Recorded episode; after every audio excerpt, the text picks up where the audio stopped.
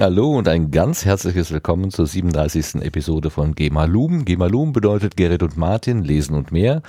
Und ich begrüße an dieser Stelle den Wortführer, den Namensführer sozusagen, Gerrit. Guten Abend, Gerrit. Du stehst aber auch im Namen. Hallo Martin. Aber als Zweiter. Oh, ja. Ich bin Martin, genau. Zusammen sind wir GEMA und das Lum steht ja für Lesen und mehr. Lesen werden wir heute und dann werden wir auch noch darüber sprechen.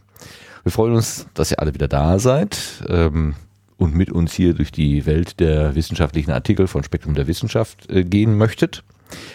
Vielen Dank an den Verlag, dass Richtig. wir das vorlesen dürfen. Das äh, sollten wir nicht vergessen. Äh, Gerrit hat heute wieder einen schönen Artikel rausgesucht, der sicherlich äh, auch mh, genug Gesprächsfutter Futter sozusagen für uns hergibt. Aber bevor wir anfangen, Gerrit, ich habe ein Geschenk für dich. Ja. Schau mal hier. Das hast du mir ja vorher gar nicht gesagt. Ja, das, Das ist wäre ja auch, fies. Das wäre ja auch Jetzt blöd. bin ich ja wirklich überrascht. Guck mal. Eine Fusselrolle. Ja, aber nicht irgendeine, sondern das Verfahren, von dem du mir erzählt hast, dass Dieses es das Abwaschbare. Gibt. Ja, genau. Ich habe keine Ahnung. Da ist jetzt so eine Schutzfolie Folie rum. drum. Äh, Meinst du, soll ich die jetzt mhm. abmachen? Ja. Wirklich? Ja. Bist du sicher? Ja, natürlich. Ich will wissen, wie die funktioniert. Oder du nimmst sie mit nach Hause und übst und hinterher beim nächsten Mal erzählst du mir, wie es. Okay, Schutzfolie ab. So, jetzt hast Die du klebt schon mal ziemlich gut an allem möglichen, die Schutzfolie. Das ist eine, eine blaue Plasterolle. Ziemlich glattes Plastik, ne? Ist sie irgendwie elektrostatisch oder was? Die sieht eher aus wie so, so klebrig. ja, ne, so fies klebrig. So, Die Klebe bleibt auf jeden Fall nicht auf der Hose haften. aber die ersten Fussel sehe ich schon. Ja, ja, ein paar Ja. Fussel sind schon drauf. Und das sind Korken. Aber die fühlt sich schon irgendwie klebrig an, wenn ich jetzt mal mit dem Finger drauf gehe. Ich will das nicht zu viel machen, weil dann funktioniert es vielleicht nicht mehr. Hm. Fühlt sich total komisch an. Ja? Fühl mal. Üah. Richtig I, ne? Ja, ich kenne ich kenn das irgendwoher. Woher kenne ich das? Was ist das für ein. Irgendwoher kenne ich diese Art von, von Oberfläche. Die ist total weich, das ist so slimy-mäßig. Ja, ne? genau, so slimy. Slimy in der Witzig. Rolle. Aber es funktioniert. Also, Martin, Ja, die Frage ist ja, wie kriegst du die Dinger da wieder runter? Also das ja, ist hast du das keine auch, ne? Bedienungsanleitung? Ich meine, hier ist jetzt keine Bedienungsanleitung. Da hängt ein kleiner Zettel dran an dem Okay. Griff. Ich weiß nicht, ob da. Dauerfusselroller. Ja. No. Importeur Neckarsulm. Nee, also hier ist Okay. Es steht einmal drauf. Kann man es nur einmal benutzen? ich hoffe nicht, Das dass ist die das Verpackungseinheit. ist. ja. Verpackungseinheit 1. Ja, guck. Ja, äh, mach dich mal schlau damit. Ich mache mich schlau, ob man das abwaschen darf oder nicht. Irgendwie hätte ich jetzt ein schlechtes, also es fühlt sich nicht so an, als ob man das abwaschen könnte, aber Aber da steht ja Dauerfusselroller drauf. genau, kann ja nicht sein, dass äh, Oder wandern die Fusseln dann nach innen? die Rolle wird immer dicker. ja, oder so. Dann passt sie aber nicht mehr in dieses tolle Gehäuse rein. Also ich habe ja hier nach wie vor meine äh, Abreißfusselrolle. Meine Abreißfusselrolle. Achso, ich musste sie schon nie fixieren. Guck mal. So. Ja, die funktioniert. Da, wie die funktioniert, kann ich mir halt vorstellen. Das ist gar Ja. keine Frage. Da gibt es halt klebrige Oberflächen und äh, äh, Wir werden davon berichten. okay, geh mal loben. Oder wie ich lernte mit der Fusselrolle. Rolle. Die Fusselrolle zu lieben. zu liebe.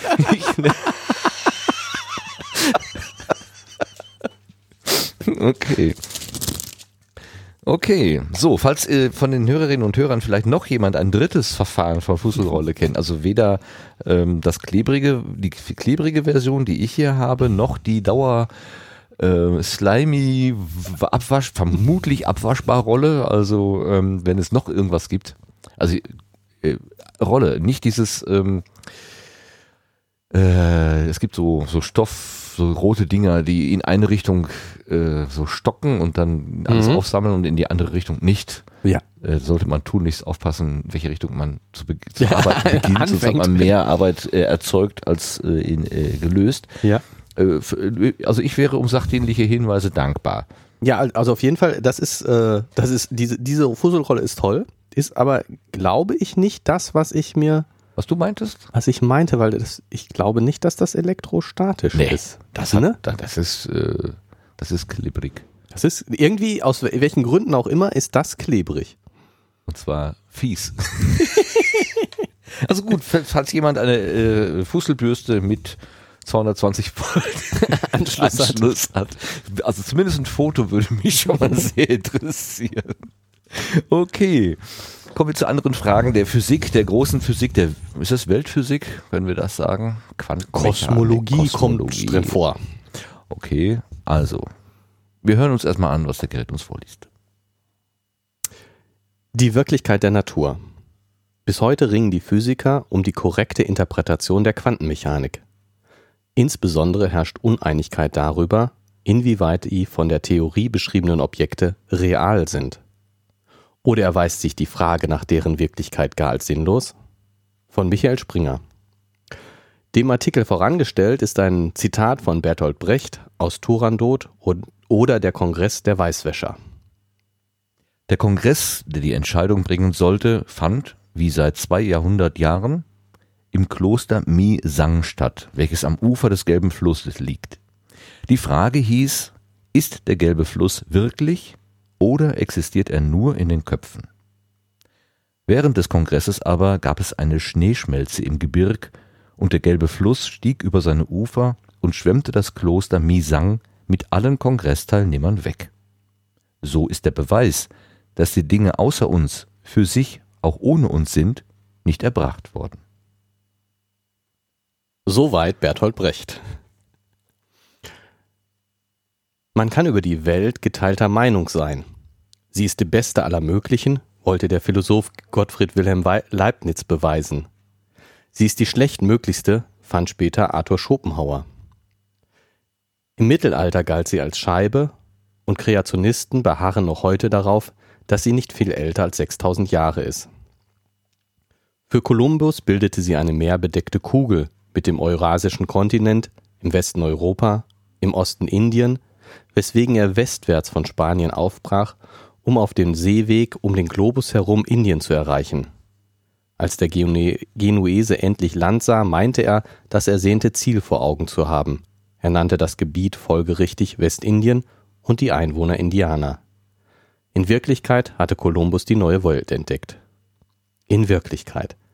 Dieses auftrumpfende In Wirklichkeit wird immer dann bemüht, wenn sich eine vorgefasste Meinung über die Natur als falsch erweist. Die wirkliche Welt wird entdeckt, wie ein gedeckter Tisch, von dem man mit einem Ruck das Tischtuch wegzieht, mitsamt den Tellern und Tassen. Klirrend fallen die Meinungen zu Boden, aufgedeckt wird, was darunter liegt. Der nackte Tisch. Tabula rasa. Die bloße Wirklichkeit. Also her mit der univers unverstellten Wahrnehmung unserer fünf Sinne, die uns die Welt so, so zeigen, wie sie wirklich und wahrhaftig ist. Um die pure Wirklichkeit zu erkennen, müssen wir den Sinnen trauen, nicht irgendeiner Meinung glauben. Wie jeder Astronaut sieht, ist die Erde keine Scheibe. Dagegen wenden die modernen Physiker ein, dass ihr Gegenstand, die sogenannte physikalische Realität, sich von dem, was wir gewöhnlich unter wirklich verstehen, ganz erheblich unterscheidet. Zwischen Ursache und Wirkung besteht im Mikrokosmos kein streng deterministischer Zusammenhang wie in der klassischen Mechanik Newtons und Einsteins. In der Quantenwelt herrschen Wahrscheinlichkeitsgesetze. Gemäß der gängigen Interpretation der Quantenmechanik hängt dies mit dem Einfluss des makroskopischen, klassisch zu beschreibenden Beobachtungsvorgangs auf das mikroskopische Quantenobjekt zusammen was nun? Sollen wir also zuerst auf unsere fünf Sinne bauen, dann diese durch raffinierte Instrumente ins winzig Kleine erweitern und am Ende den abstrakten mathematisch formulierten Aussagen einer unanschaulichen Theorie folgen? Was ist von einer Wirklichkeit zu halten, die sich nicht der unmittelbaren Anschauung offenbart, sondern erst dem Einsatz komplizierter Apparate und Theorien, die man nur nach jahrelangem Studium versteht? Und wie ist es um die Objektivität dieser Wirklichkeit besteht, wenn sie, wie im Falle der Quantenphysik, je nach Art der Frage, die der Experimentator stellt, einmal so und einmal anders antwortet. Fast scheint es, als hätten wir uns im Kreis bewegt. Wir sind vom Glauben an ein System von theologisch-philosophischen Lehrmeinungen zu einem Gebäude von abstrakten, sinnfernen Behauptungen gelangt, die wiederum in kanonischen, kanonisierten Lehrbüchern stehen und unserem Alltagsverstand nicht weniger strapazieren oder sogar noch mehr als die Dreieinigkeit Gottes oder die dunklen Sätze des Denkers Martin Heidegger vom Sein des Seinen, Seienden und vom Nichten des Nichts. Vor allem unter Geisteswissenschaftlern ist oft die Auffassung zu finden, dass die Naturwissenschaft nur eine Ideologie ist, die sich einbildet, über einen privilegierten Zugang zur Wirklichkeit zu verfügen. In Wahrheit handelt es sich um eine Form sozialer Praxis unter anderen, nicht anders als etwa Kunst oder Religion, meint der österreichisch-amerikanische Philosoph Paul Feyerabend. Ihm zufolge gibt es keinen prinzipiellen Unterschied zwischen Astrologie und Astronomie. Astrologen wie Astronomen deuten den Lauf der Gestirne. Beide stellen gewisse Einflüsse der außerirdischen Konstellationen auf irdische Abläufe fest. Beide haben ihre Anhänger. Beide finden, die jeweils andere Fraktion sei im Irrtum.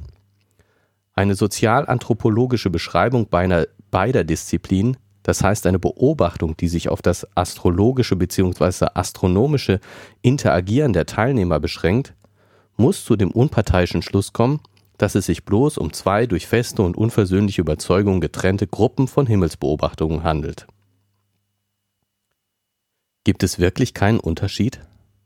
Wenn man von der soziologischen Momentaufnahme zur historischen Betrachtung übergeht, fällt sofort auf, Astrologen halten an ihren Überzeugungen vom Zusammenhang zwischen Sternzeichen, Geburtsdatum und Schicksal unverändert fest, während sich das Weltbild der Astronomen seit der Antike im Licht immer neuer Erkenntnisse fortwährend radikal gewandelt hat.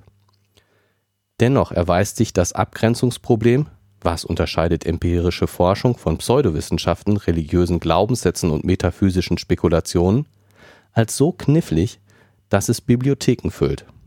Ein Unterscheidungskriterium nach dem anderen erpumpt sich als zu eng. Man könnte etwa darauf beharren, wissenschaftlich sinnvoll sei nur, was uns die Sinne unmittelbar mitteilen. Alles andere ist Meinung. Dieser radikale Sensualismus erklärt alle wissenschaftlichen Begriffe zu bloß denkökonomischen Konstruktionen. Wenn Forscher Theorien entwickeln, Modelle entwerfen, unzählige empirische Daten in mathematische Formeln kleiden und daraus wiederum neue empirische Vorhersagen herleiten, dann dient das nur der Vereinfachung und Erleichterung ihrer Arbeit, sagt aber über, ihr, über eine hinter den Sinneserlebnis stehende Wirklichkeit nichts aus. Doch der Sensualismus erweist sich rasch als Erkenntnisbremse. Er hinderte beispielsweise Ende des 19. Jahrhunderts Physiker wie Ernst Mach und den jungen Max Planck daran, Atome für reale Objekte zu halten, weil diese mit damaligen Apparaten nicht zu sehen waren. Offenbar ist es hilfreich, auch nicht unmittelbar erfahrbare Dinge wie Elektronen oder Quarks Realität zuzubilligen. Man braucht dann aber ein Kriterium für sinnvolle Sätze, die, wie die meisten wissenschaftlichen Aussagen, nicht nur unmittelbare Sinneserfahrungen beschreiben, sondern auch logische und mathematische Allgemeinbegriffe enthalten. Darum hat der logische Positivismus postuliert, sinnvoll ist ein Satz dann, wenn er sich verifizieren lässt. Für Sätze wie das All ist 13,8 Milliarden Jahre alt oder alle Vögel stammen von Dinosauriern ab, lassen sich Verifikationsmethoden angeben, also sind sie sinnvoll. Sehr zum Unterschied von Sätzen wie Gott ist groß oder das Nichts nichtet, die deshalb zu sinnlosen Wortkombinationen erklärt werden. Bald erwies sich dieses Kriterium als zu eng. Viele wissenschaftliche Sätze sind Allaussagen, Sie folgern aus bisherigen empirischen Bestätigungen einer Aussage, diese sei auch in Zukunft gültig. Doch solche induktiven Schlüsse, die aus Einzelfällen allgemeine Folgerungen ziehen, sind streng genommen unzulässig. Sie treffen nur wahrscheinlich zu. Berühmt ist das Beispiel des Philosophen Karl Popper. Alle Schwäne sind weiß.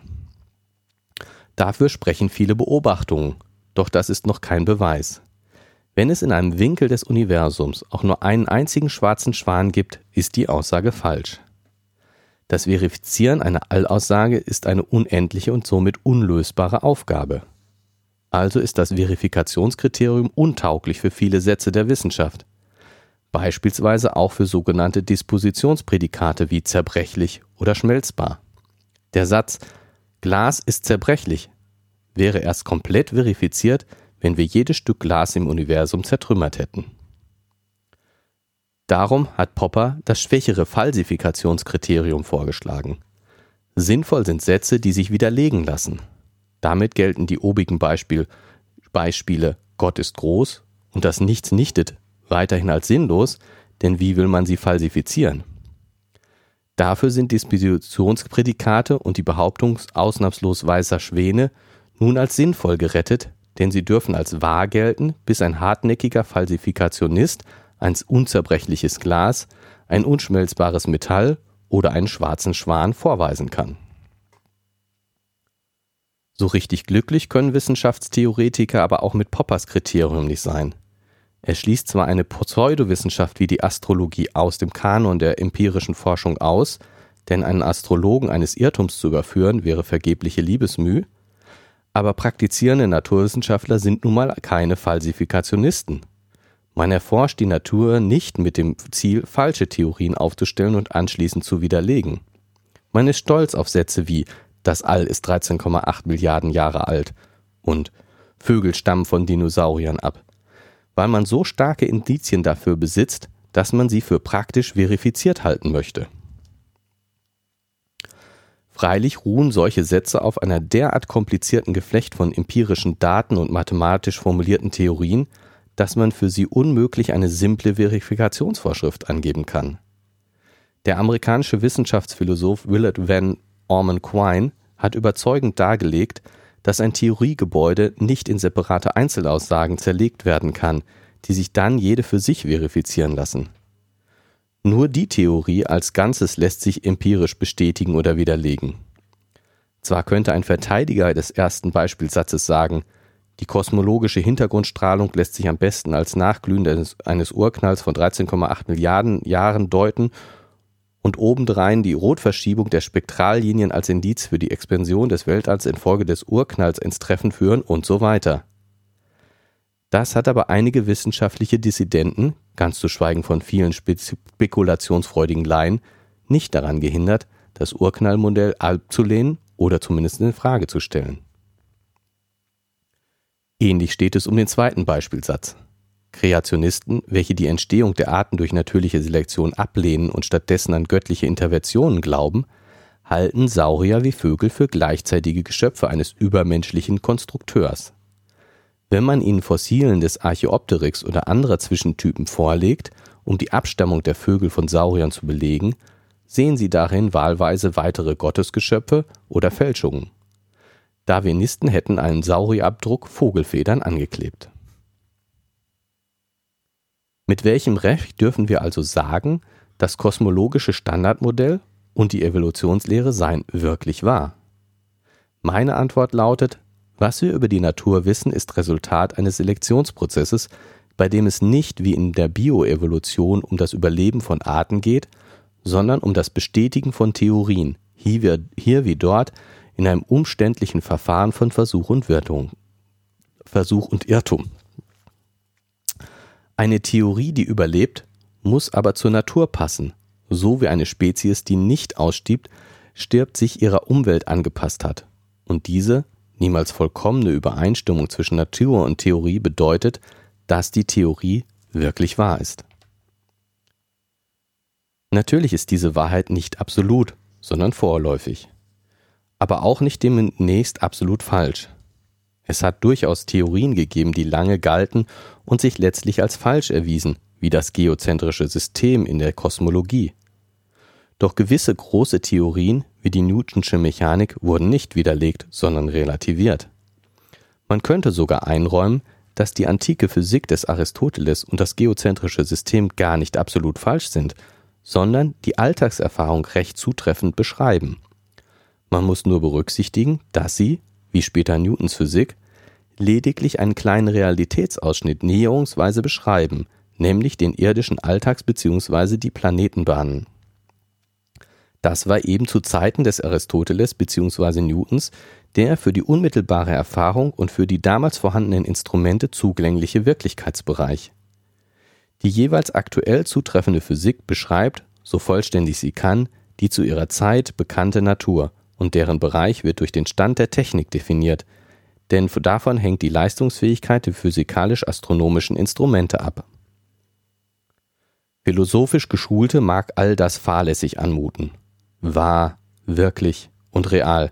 Wie kann man mit ehrwürdigen Begriffen so Schindluder treiben? Die Schulphilosophie hat für solche Irrwege längst Verdammungsurteile parat, regelrechte Schimpfworte. Sie spricht vom naiven Realismus. Wenn man nach, vernachlässigt, dass unser Erkenntnisapparat alles formt, was wir wahrnehmen. Heidegger konstatiert, überall vulgäres Seinsverständnis, eine regelrechte Seinsvergessenheit, mit der sich der bloße Zurhandenheit der Dinge zufrieden gibt, wie es dem technisch Hantieren eben passt, denn die Wissenschaft denkt nicht.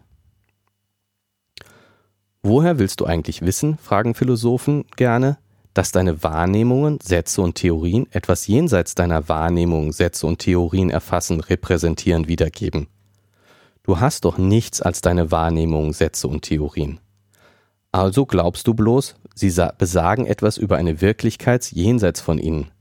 Aber diese Wirklichkeit wird so jenseitig und unfassbar wie Gott, und an den klammerst du dich doch wohl nicht, solange du Wissenschaftler bleiben willst. Gegen die skeptische Leugnung einer bewusstseinsunabhängigen Realität ist kein Kraut gewachsen. Es stimmt einfach, dass wir stets nur über Wahrnehmungen, Sätze und Theorien reden und nicht über eine davon separate Wirklichkeit. Denn die nackte, von uns nicht wahrgenommene, nicht besprochene und nicht theoretisch beschriebene Wirklichkeit ist so finster, blind und stumm, als wäre sie nicht vorhanden. Um das Bild vom Anfang aufzunehmen, an die Tabula rasa der Wirklichkeit kommen wir nicht heran, indem wir das Tischtuch so ungeschickt wegreißen, dass alles, was an Besteck und Geschirr darauf lag, zu Boden fällt. Das Kunststück besteht darin, die Decke so entschlossen wegzuziehen, dass Messer, Gabel, Gläser und Teller auf dem nunmehr nackten Tisch bleiben, als hätte es nie ein Tischtuch gegeben. Dann erst können wir die Grundlage einer möglichen Erkenntnismahlzeit sehen, den Tisch mitsamt den Instrumenten, die man zum Essen braucht. Rund um den Tisch, die nackte Wirklichkeit, versammeln wir uns zur Mahlzeit, aber wir essen nicht mit bloßen Händen. Die Sätze der Alltagssprache und der naturwissenschaftlichen Theorien haben ein Ziel, das über sie selbst hinausweist, eine Intention. So verstehen sie in der Regel nicht als Teil, sie verstehen, pff, Entschuldigung, sie verstehen sich in der Regel nicht als Teile eines Selbstgesprächs, sondern als mehr oder weniger erfolgreiche Versuche, Aussagen über die Wirklichkeit zu machen. Ob diese Aussagen zutreffen oder nicht, wahr sind oder falsch, zeigt sich in der praktischen Anwendung. Anders als beim reinen Selbstgespräch ist für die wissenschaftlich-technische Praxis typisch, dass sie zu Überraschungen führt, wie sie nur die Wirklichkeit zu bereiten vermag. Eine Vorhersage erweist sich unerwartet als falsch, eine Folgerung passt überraschenderweise zu den Folgerungen aus einer ganz anderen Theorie. Eine Aussage der Theorie bestätigt sich, als kaum noch jemand darauf zu hoffen wagte. Kolumbus fand, ohne es gleich zu bemerken, nicht Indien, sondern Amerika. Allmählich wurden die Landkarten differenzierter, denn immer mehr Seefahrer wagten sich aufs offene Meer hinaus. Sie besaßen immer bessere Sextanten zum Messen der geografischen Breite und immer genauere Uhren zu bestimmen der geografischen Länge, bis der Globus zum beliebten Möbelstück in, Stück in Studierzimmern wurde. Lange Zeit konnten sich Menschen nur auf der flachen Erde bewegen, doch durch Reisen und Instrumente kannten sie den Globus längst, bevor der Blick aus Raumstationen auf ihn fiel. Aber erst seit Astronauten mit eigenen Augen auf die Erde hinunterblicken, bestätigt der Augenschein, dass unser Planet wirklich genauso aussieht wie auf den im Laufe der Jahrhunderte immer wirklichkeitsnäheren Karten der Meere und Kontinente. Eine derart eingängige Versöhnung von Theorie und Anschauung wie von der Geographie durch die Raumfahrt können wir uns von der Quantenphysik freilich nicht erhoffen. Ihre Theorie ist mathematisch konsistent, ihre Vorhersagen haben sich in überwältigender Weise empirisch bestätigt, aber unsere geschult, aber Unsere an Alltagsobjekten geschulte Anschauung scheitert an der einfachen Deutung. Niemand weiß, was die Quantenmechanik wirklich bedeutet. Die Realität der Quantenwelt bleibt umstritten, seit Theoretiker Quantenphänomene zu beschreiben begannen. Maßgebliche Gründerväter der Theorie, insbesondere Niels Bohr und Werner Heisenberg, standen noch unter dem Einfluss des Machschen Sensualismus. Sie plädierten dafür, nur den im Experiment gewonnenen Beobachtungsdaten Realität zuzubilden. Jede Frage nach einer hinter den Daten stehenden Wirklichkeit sei sinnlos. Das ging Einstein zu weit. Er fragte Bohr, ob der Mond denn nur existiere, wenn ihn jemand betrachte. Die berühmte Bohr-Einstein-Debatte im ersten Drittel des 20. Jahrhunderts drehte sich letztlich um die Frage nach der Wirklichkeit der Quanten. Einstein beharrte auf einer vom Beobachter unabhängigen Realität der Mikrowelt, während Bohr und Heisenberg dies leugneten. In dieser Debatte zog Einstein den kürzeren, denn Bohr konnte alle Gedankenexperimente widerlegen, mit denen Einstein zeigen wollte, dass die Quantentheorie unvollständig sei und es dahinter noch etwas geben müsse. Heute ist umstrittig. Die Theorie braucht nicht, um sogenannte verborgene Variablen erweitert zu werden. Genauer gesagt zeigt sich, dass die Quantenphysik nicht mit dem von Einstein für selbstverständlich gehaltenen lokalen Realismus vereinbar ist. Zwei sogenannte verschränkte Teilchen bilden selbst über beliebige Entfernungen hinweg ein gemeinsames Quantensystem, das heißt, sie haben keine separaten Zustände. Die Messung des einen Partners bestimmt augenblicklich Mess den Messwert des anderen. Wenn wir wie Einstein der Welt Wirklichkeit vorschreiben, sie habe lokal zu sein, was sich hier und jetzt abspielt, beeinflusst nicht augenblicklich Vorgänge woanders, dann stellt das die Realität der Quanten in Frage.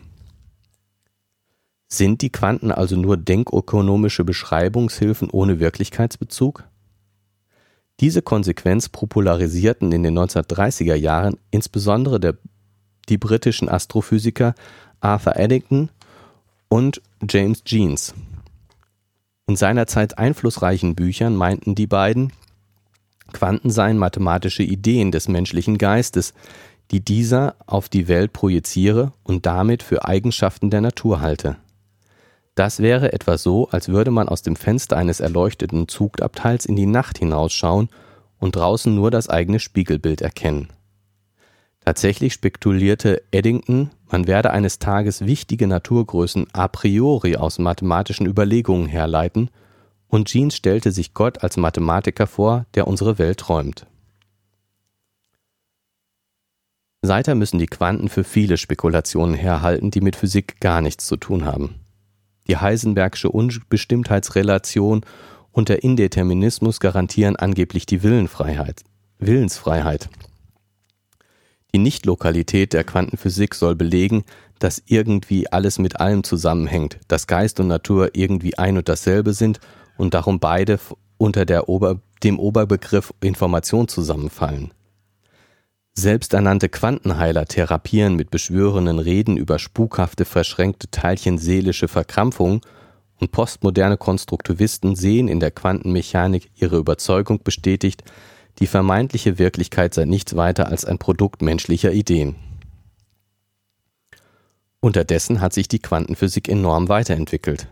Die ursprüngliche von Bohr und Heisenberg begründete Kopenhagener Deutung würden die meisten Physiker, so man sie denn zum Philosophieren zwingt, auch heute bevorzugen. Allerdings wird nicht, längst nicht mehr dieselbe Physik betrieben wie seinerzeit. Die Kopenhagener Bedeutung ist eine Zwei-Welten-Theorie. Der Beobachter richtet sein makroskopisches Messinstrument auf ein mikroskopisches Quantenobjekt. Bohr zufolge sind Beobachter und Messgerät physikalisch betrachtet klassische, das heißt nicht quantenmechanische Objekte. Somit stoßen beim Messvorgang zwei disparate Welten aufeinander, eine klassische und eine gequantelte. Bei dieser Begegnung verwandelt sich die Vieldeutigkeit der Quantenmechanik, die mathematisch in der Wellenfunktion zum Ausdruck kommt, in ein eindeutiges, allerdings nur statistisch vorhersagbares Messresultat. Das ist der sogenannte Kollaps der Wellenfunktion ein physikalisch nicht erklärter Vorgang, in dem sich alle Deutungsprobleme der Quantentheorie zusammenballen. Heute passt die physikalische Praxis immer schlechter zur Bohrschen Zwei-Welten-Theorie.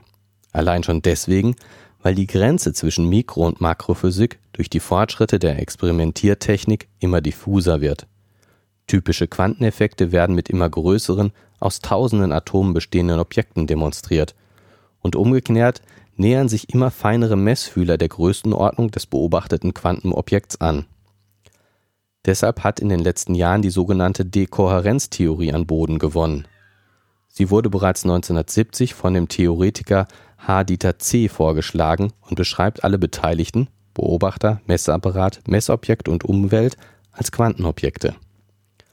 Das hebt zwar die künstliche Trennung in zwei Welten auf, schafft aber dafür das Problem, wie man das vertraute Verhalten klassischer Alltagsobjekte durch die exotischen, unanschaulichen Vorgänge der Quantenwelt erklären soll. In ihr regiert die Wellenfunktion, der zufolge stets Superpositionen mehrerer Zustände existieren. Zustände separater Teilchen können verschränkt, das heißt zu einem gemeinsamen Quantenobjekt gekoppelt sein. Teilchen können sich an zwei Orten gleichzeitig aufhalten. Eine mikroskopische Blattfeder kann zugleich zwei gegenläufige Schwingungen ausführen und so fort. Nach der Dekohärenztheorie lassen sich solche kohärenten Quantenphänomene im Alltag deshalb nicht beobachten, weil die Wellenfunktion vom Beobachter, Umwelt und Quantenobjekt quantenmechanisch verschränkt sind und, wie sich rechnerisch zeigen lässt, gerade dadurch in praktisch klassisch eindeutige Zustände separiert werden. Das heißt, ein reines Quantenphänomen, die Dekohärenz, erklärt das klassische Verhalten der Makrowelt. Insbesondere wird der Messvorgang nicht mehr durch den ominösen Kopenhagener Kollaps der Wellenfunktion beschrieben. Damit verliert der Beobachter seine herausgehobene Bedeutung. Beim Messvorgang handelt es sich um eine Wechselwirkung zwischen Apparaten, Messobjekt und Umwelt, die wie jeder Naturvorgang den Quantenregeln gehorcht. Das beruhigt nebenbei die Kosmologen, die anders als zu Bohrs Zeiten heutzutage Urknall, kosmische Hintergrundstrahlung, Supernovae und schwarze Löcher als typische Quantenphänomene untersuchen. Sie müssten sonst über Einsteins alte Frage grübeln, ob für Quantentheoretiker der Mond existiert, wenn niemand ihn beobachtet. In den 13,8 Milliarden Jahren seit dem Urknall musste das Universum gewiss die allermeiste Zeit ohne auch nur einen einzigen Beobachter auskommen. Die Dekohärenz behebt zwar das Kollapsproblem, produziert aber dafür ein anderes. Wenn man der Wellenfunktion unabhängig vom Beobachter Realität zugesteht, erhebt sich die Frage, was wird aus den vielen möglichen Messresultaten, die wir nicht beobachten? da sie nicht mehr durch den unerklärten Kollaps weggezaubert werden, bestehen sie irgendwie weiter. Eine logisch einfache, aber für den Normalverstand extrem unverdauliche Antwort gibt die sogenannte Vielwelteninterpretation nach dem amerikanischen Theoretiker Hugh Everett. Der Messvorgang spaltet die Quantenwelt quasi in getrennte Zweige auf. Alle möglichen Messresultate existieren in parallelen Teilwelten, in denen das Messgerät jeweils einen von ihnen anzeigt. Die einem Beobachter zugängliche Wirklichkeit ist nach wie vor einfach, denn die anderen Realitäts- und Möglichkeitszweige sind durch Dekohärenz prinzipiell unzugänglich. Wanderungen zwischen Parallelwelten, wie sie in der Science Fiction beliebt wurden, sind ausgeschlossen. Wird sich unser Verstand je an solche und andere ähnliche bizarre Ideen gewöhnen? Die Quantenphysik zwingt uns jedenfalls, den Realitätsbegriff drastisch zu erweitern. Die Wirklichkeit ist offenbar keine simple Addition lokal eindeutiger Zustände.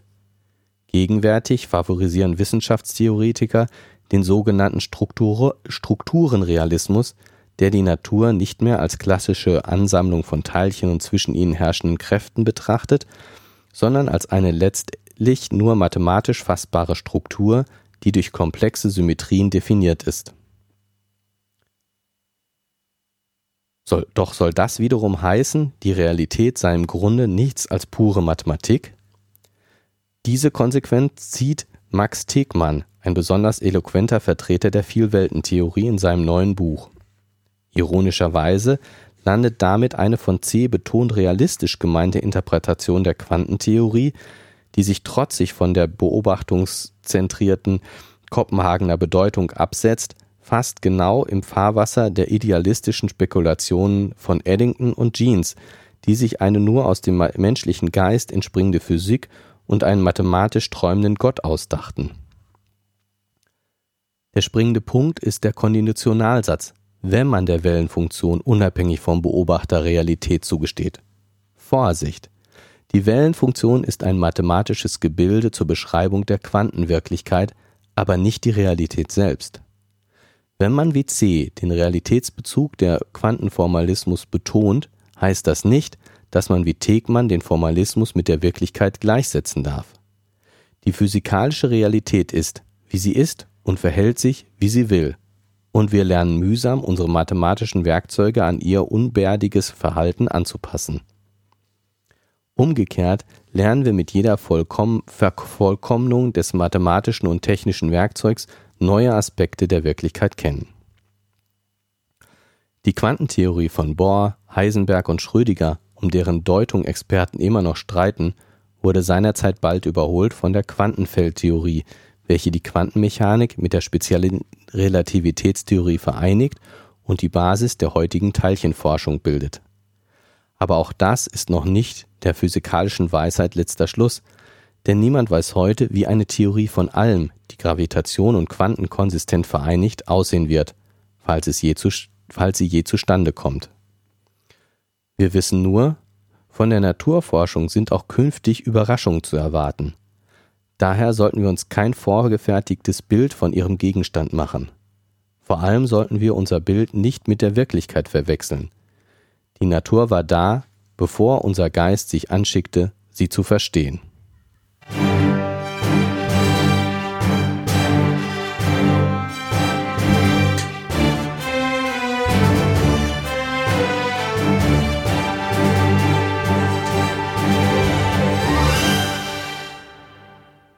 Jetzt erstmal durchschnaufen. Das war ja, Ja. doch ganz schön lang. Ähm, warum hast du diesen Artikel ausgewählt? Liegt es an dem Satz, die Realität ist im Grunde nichts als pure Mathematik? Nein, daran liegt es nicht. Hm. Ich dachte, das wäre ein Satz, der dir besonders gefallen würde. Oder gefallen hat. Oh, Naja, ich meine, du beherrschst die Mathematik, dann Na, würdest es du die geht so. Realität beherrschen. ja, das wäre schön. nicht die das stimmt. Realität beherrschen. Das stimmt. Aber ich beherrsche die Mathematik nicht und deswegen beherrsche ich die Realität auch nicht, selbst wenn dieser Satz so gültig wäre. ähm, warum habe ich den ausgewählt? Ähm, weil er, weil er mal einen schönen Überblick eigentlich gibt. Ich meine, es ist ja jetzt auch nicht so ein äh, wissenschaftlicher Artikel im klassischen Sinne, äh, ist ja auch als ST hier, gibt mehr Meinung wieder, würde ich sagen, als äh, nur reine Tatsachen. Aber ähm, äh, ja, eben diesen, diesen Überblick, was, äh, was ist physikalische Realität auch überhaupt? Das finde ich schon eine sehr spannende Frage und äh, ja, finde ich eben einfach äh, so ein bisschen rumspekulieren und philosophieren auf äh, hohem Niveau, wie der Herr Springer das macht. Ich meine, auf dieses hohe Niveau äh, können wir uns, glaube ich, nicht aufspringen, da, äh, aufschwingen, da äh, können wir jetzt nur hinterherhecheln. Genau, so ein kleines bisschen versuchen, den roten Faden zu erkennen, was er uns denn eigentlich mitteilen will. Das habe ich bisher nämlich auch noch nicht so richtig klar. Was ich allerdings ähm, beim Lesen und jetzt auch beim Hören nochmal so gedacht habe, irgendwie hat das ja schon auch eine gewisse Ähnlichkeit mit so Fragen, die wir schon mal diskutiert haben. Bin ich eigentlich Herr meines eigenen Willens? Also inwieweit ist das, was passiert, durch mich steuerbar? Oder Ja, also ich meine, er führt ja jetzt auch an, dass die Quantenphysik äh, zur Willenfreiheit rangezogen wird, was ich ja da auch schon gesagt habe, dass das nicht so, nicht so und er sagt ja auch, das ist Quatsch. Also ich finde, das kommt sehr deutlich raus, dass äh, auch Herr Springer der Meinung ist, äh, also äh, die Willensfreiheit durch Quantentheorie erklären zu wollen, ist, äh, ist es nicht. ja. Seither müssen die Quanten für viele Spekulationen herhalten, die mit Physik gar nichts zu tun haben.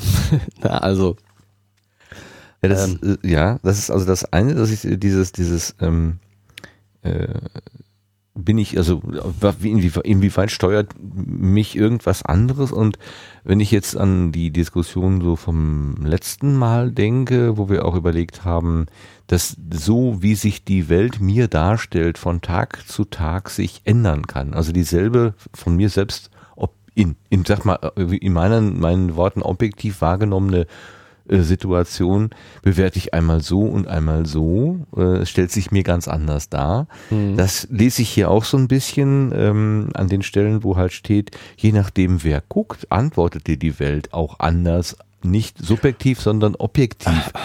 Ja, also, ja aber das, also das finde ich jetzt auch schon wieder eine zu weitgehende Interpretation. Okay. Oder das finde ich, ähm, geht auch in diese, in diese äh, Missinterpretation der Quantentheorie. Weil ich meine, so wie man nicht nur, weil die Realität, Relativitätstheorie Relativitätstheorie heißt, sagen kann, alles ist relativ.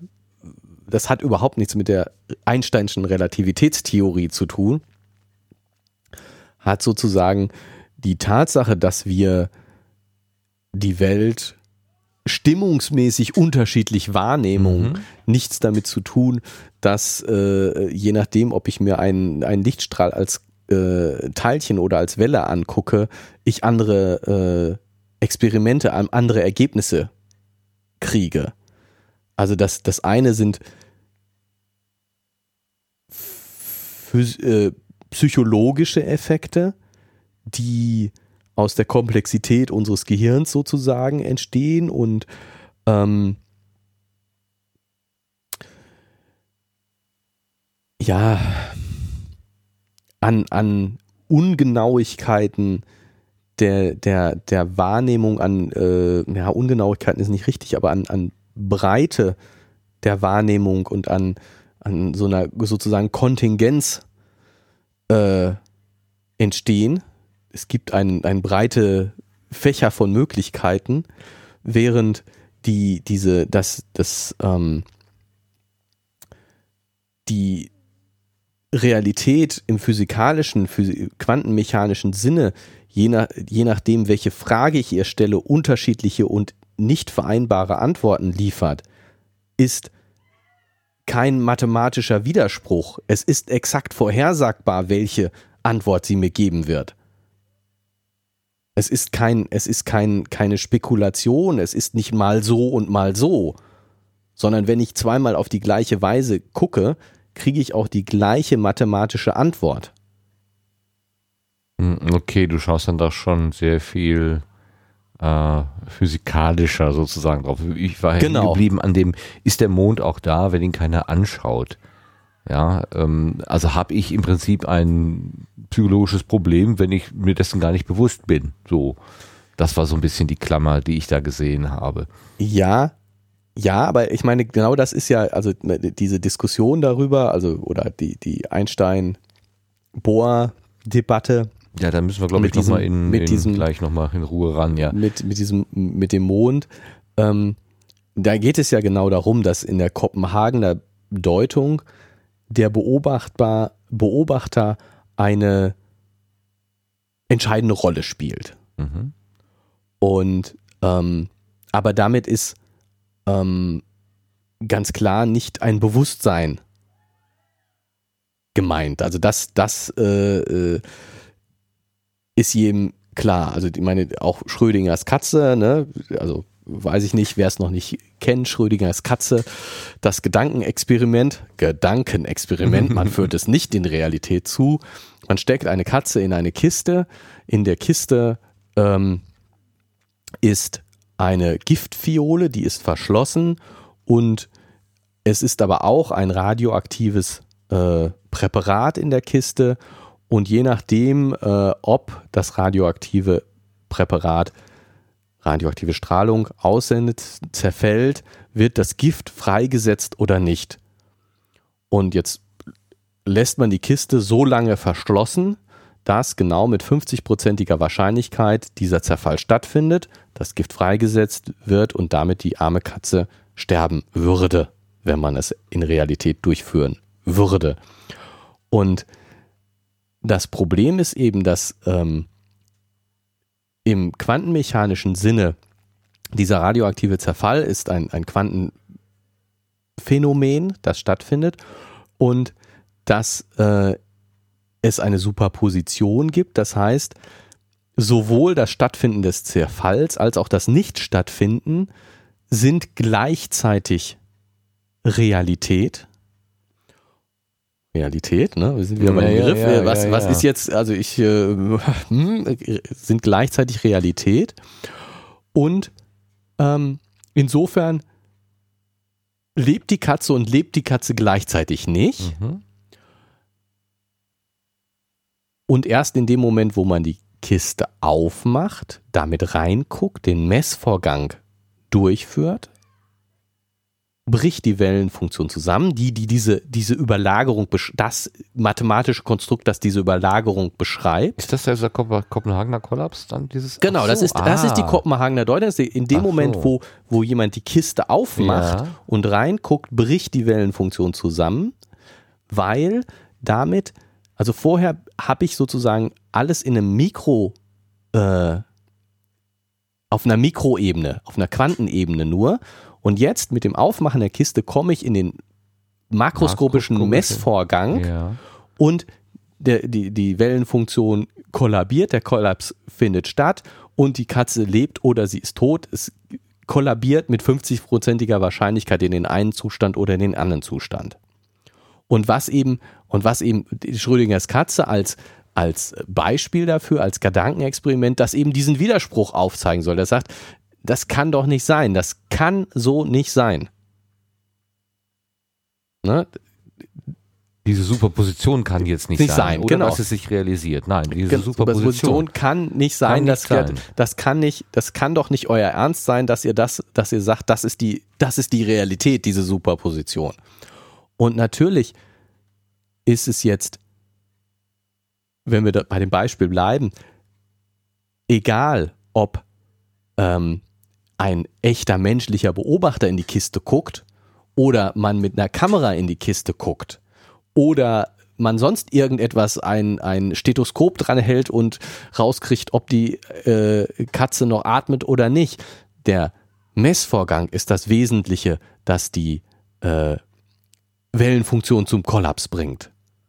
Sobald ich mit einem makroskopischen Messinstrument rangehe, bricht die mikroskopische, die quantentheoretische Wellenfunktion zusammen, hat diesen Kollaps und die Messung führt durch und ich habe aus, dem, aus der Superposition, die ich vorher hatte, das eindeutige, statistisch definierte Ergebnis. Also, oder die, die, das eindeutige, mit statistischer Wahrscheinlichkeit eintretende Ergebnis. Ja, ja. ja, ich meine, ich habe mich ja ein paar Jahre lang mit Statistik äh, beschäftigen dürfen und da spielt ja immer die, der Begriff der Realisation eine, eine große Rolle. Also man hat halt eine Bandbreite von Ereignissen, die eintreten können, mit denen Ja. muss man auch operieren. Und letztendlich geht es dann immer darum, ja, was passiert denn in dem Falle? Also wenn die, Jetzt wenn die Münze Einzel- geworfen wurde oder wenn der Genau. Würfel geworfen wird, das ist dann eben die Realisation. Realisation. Aber jeder Würfel hat halt immer diese sechs Optionen. Die sind halt bei jedem Wurf wieder ähm, von vornherein neu da. Genau, und so, so ist das Immer wieder. auch quasi mit diesen, dieser Wellenfunktion. Die Wellenfunktion beschreibt mathematisch exakt den Zustand eines Quantensystems und ist auch diese, die, die, alles, was da drin steht, ist auch deterministisch, ist also, äh, Ja, ja. es ist schon exakt bestimmt, wie sich dieses Quantensystem weiterentwickelt und was äh, von was passiert, der, der Zeitablauf. Das ist also, da ist nichts Willkürliches, nichts Zufälliges, nichts überhaupt. Es ist vollkommen deterministisch, wie sich das Quantensystem entwickelt. Mhm. Nur es besteht eben aus Superpositionen. Es ist beschrieben durch die Wel Wellenfunktion und diese Wellenfunktion sagt eben nicht eindeutig, Ja. dieses Teilchen ist genau da und hat genau diese Geschwindigkeit, sondern dieses, diese Wellenfunktion beschreibt den Zustand eines Teilchens. Ich musste die ganze Zeit an ein Soufflé denken, was im Backofen so vor sich hin brodelt.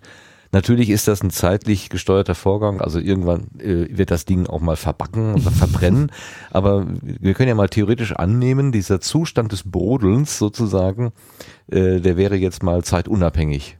Und ich hätte quasi in diesem Soufflé beide, beide Möglichkeiten. Also entweder beim Öffnen der Tür bleibt es schön stehen und Mhm. das ist eben der gewünschte Effekt oder es fällt halt in sich zusammen, der Effekt, den ich nicht haben möchte. Mhm. Dann ist es aber, solange die Tür zu ist vom Backofen und das da und diese die Masse so vor sich hin brodelt, ist das ja durch die aufsteigende Hitze und so weiter gestützt immer in der gewünschten äh, Höhe sozusagen oder in der gewünschten Form.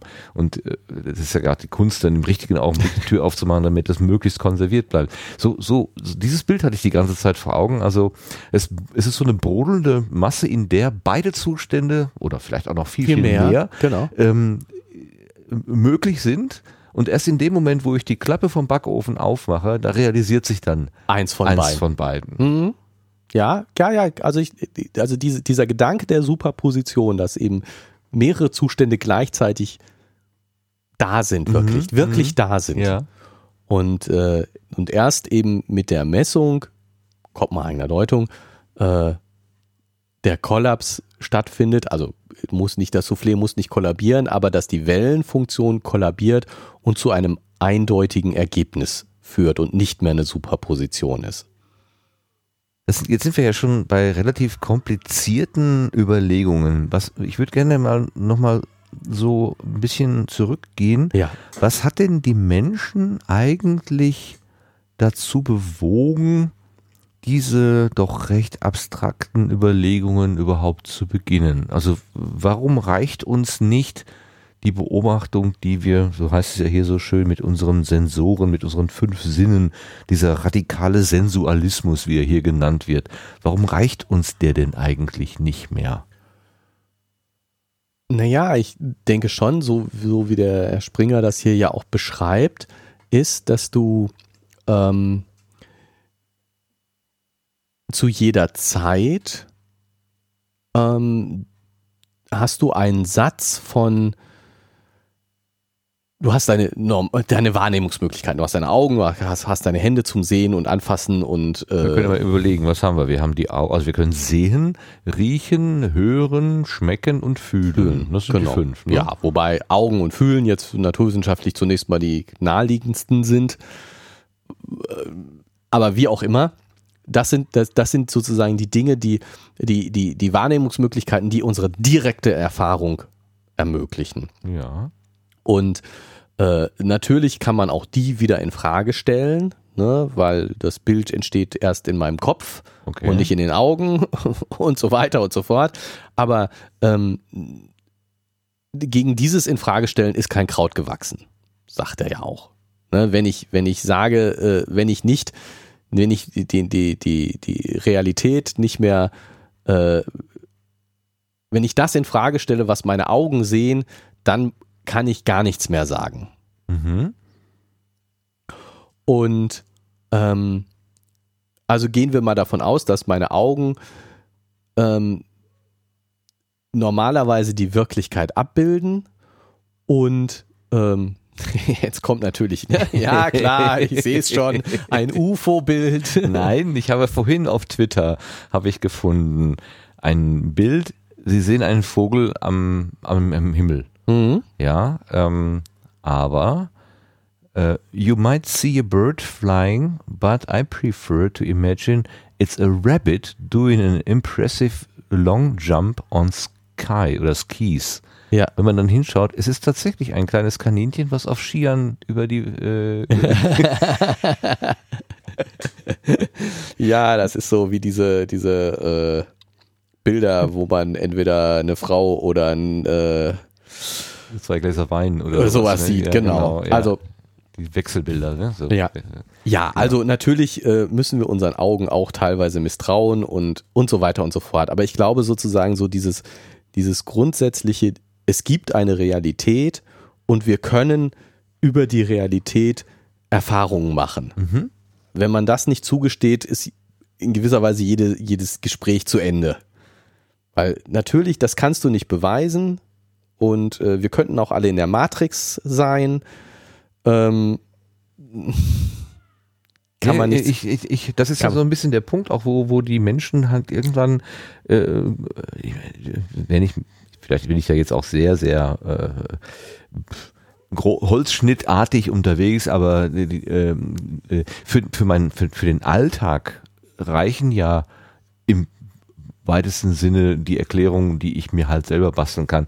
Ähm, hier wurde ja teilweise sogar gesagt, ähm, das geozentristische Weltbild würde ja sogar für die alltägliche, äh, genau, fürs alltägliche das, Leben völlig ausreichen. Ich brauche kein das, heliozentrisches äh, ich brauche die Diskussion hätte ich als Normalbürger sogar gar nicht gebraucht. Naja, äh, ja, also Moment, da okay. möchte ich jetzt widersprechen, aber ja. langsam.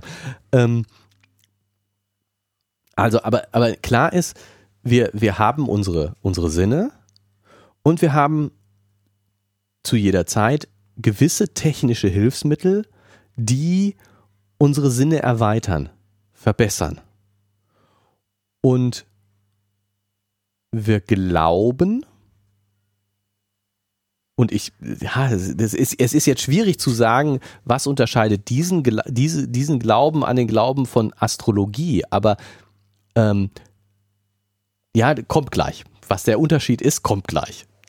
Ähm, wir glauben, dass äh, diese Hilfsmittel uns auch die Wirklichkeit zeigen. Auch wenn wir sie jetzt nicht mehr unmittelbar, sondern nur noch mittelbar wahrnehmen. Also ähm, die Bewegung der Planeten hat Galileo beschreiben können und Kopernikus meine ich auch, weil sie neue Fernrohre hatten, weil sie besser gucken konnten. Mhm. Und jetzt kann man natürlich in Frage stellen, ist das, was ich durch ein Fernrohr sehe, nicht weniger Realität als das, was ich mit den Augen direkt sehe? Mhm. Weil ich habe ja ein Hilfsmittel dazwischen mhm. und ähm, bin ich sicher, dass dieses Hilfsmittel mir nicht eine Realität vorspielt, die gar nicht da ist. Mhm. An dem Punkt waren wir schon mal bei Elektronenmikroskop oder sowas. Ne? Immer wenn man ein Gerät dazwischen schaltet, genau. zwischen seiner Ursprungssensorik mit seiner, seiner natürlichen Sensorik, ist die Frage, ist das nicht durch das Gerät erzeugt? erzeugt. Mhm. Genau. Und jetzt würde jeder sagen, von uns heutzutage, am Fernrohr, ich bitte dich, natürlich ist das ist doch, klar, ist doch klar. Aber äh, wenn das Gerät neu ist, ist das nicht so klar. Und äh, die, die neuesten physikalischen Messinstrumente äh, ist das, was äh, im, im LHC mit diesen riesigen Messinstrumenten, die da drin sind, äh, rausgefunden wird, Realität? Ja. Das äh, würden, glaube ich, schon einige Leute bezweifeln. Und ähm, in andererseits ist es sozusagen prinzipiell nicht so viel was anderes als das Fernrohr. Es ist eben ein Messinstrument, das uns hilft, Dinge zu sehen, die wir mit bloßem Auge nicht sehen können. Ja. Es ist erlaubt und gerechtfertigt, ähm, die Fragen zu stellen. Ne? Also wenn äh, die zu Galileos Zeiten jemand gesagt hätte, also pff, das mit dem Fernrohr, das ist fraglich, ist, äh, hätte er durchaus seine Berechtigung gehabt. Und man muss sozusagen die Zeit, das ist ja was er mit der mhm. Selektion von Ideen bringt, äh, sagt, die Zeit zeigt, was sich als Messinstrument durchsetzt und nicht durchsetzt, wo wir, wo wir langfristig immer fester daran glauben, dass es wirklich die Realität darstellt und was, wo wir, wo wir dann irgendwann es falsifizieren müssen und sagen, nee, du, das, dieses Messinstrument hat uns nur was vorgespielt. Das mhm. stimmt überhaupt mhm. nicht. Ähm, also das müssen wir, müssen wir in Frage stellen. Es ist korrekt, das in Frage zu stellen. Nur irgendwann ist es halt eben so, dass wir es so häufig bestätigt haben, dass wir es als Wahrheit akzeptieren, als Wirklichkeit akzeptieren können, was uns dieses Messinstrument zeigt. Als eine Form der Wirklichkeit, würde ich jetzt sagen, oder?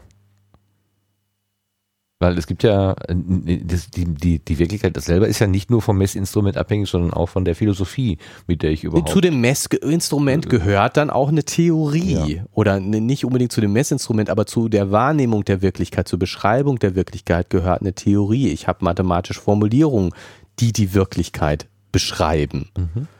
Ähm, ganz klar, bei einem, bei einem Fernrohr äh, ist sehe ich noch relativ direkt, da brauche ich nicht viel Theorie dahinter, um, um sagen zu können, ähm, das, was ich da sehe, bedeutet das.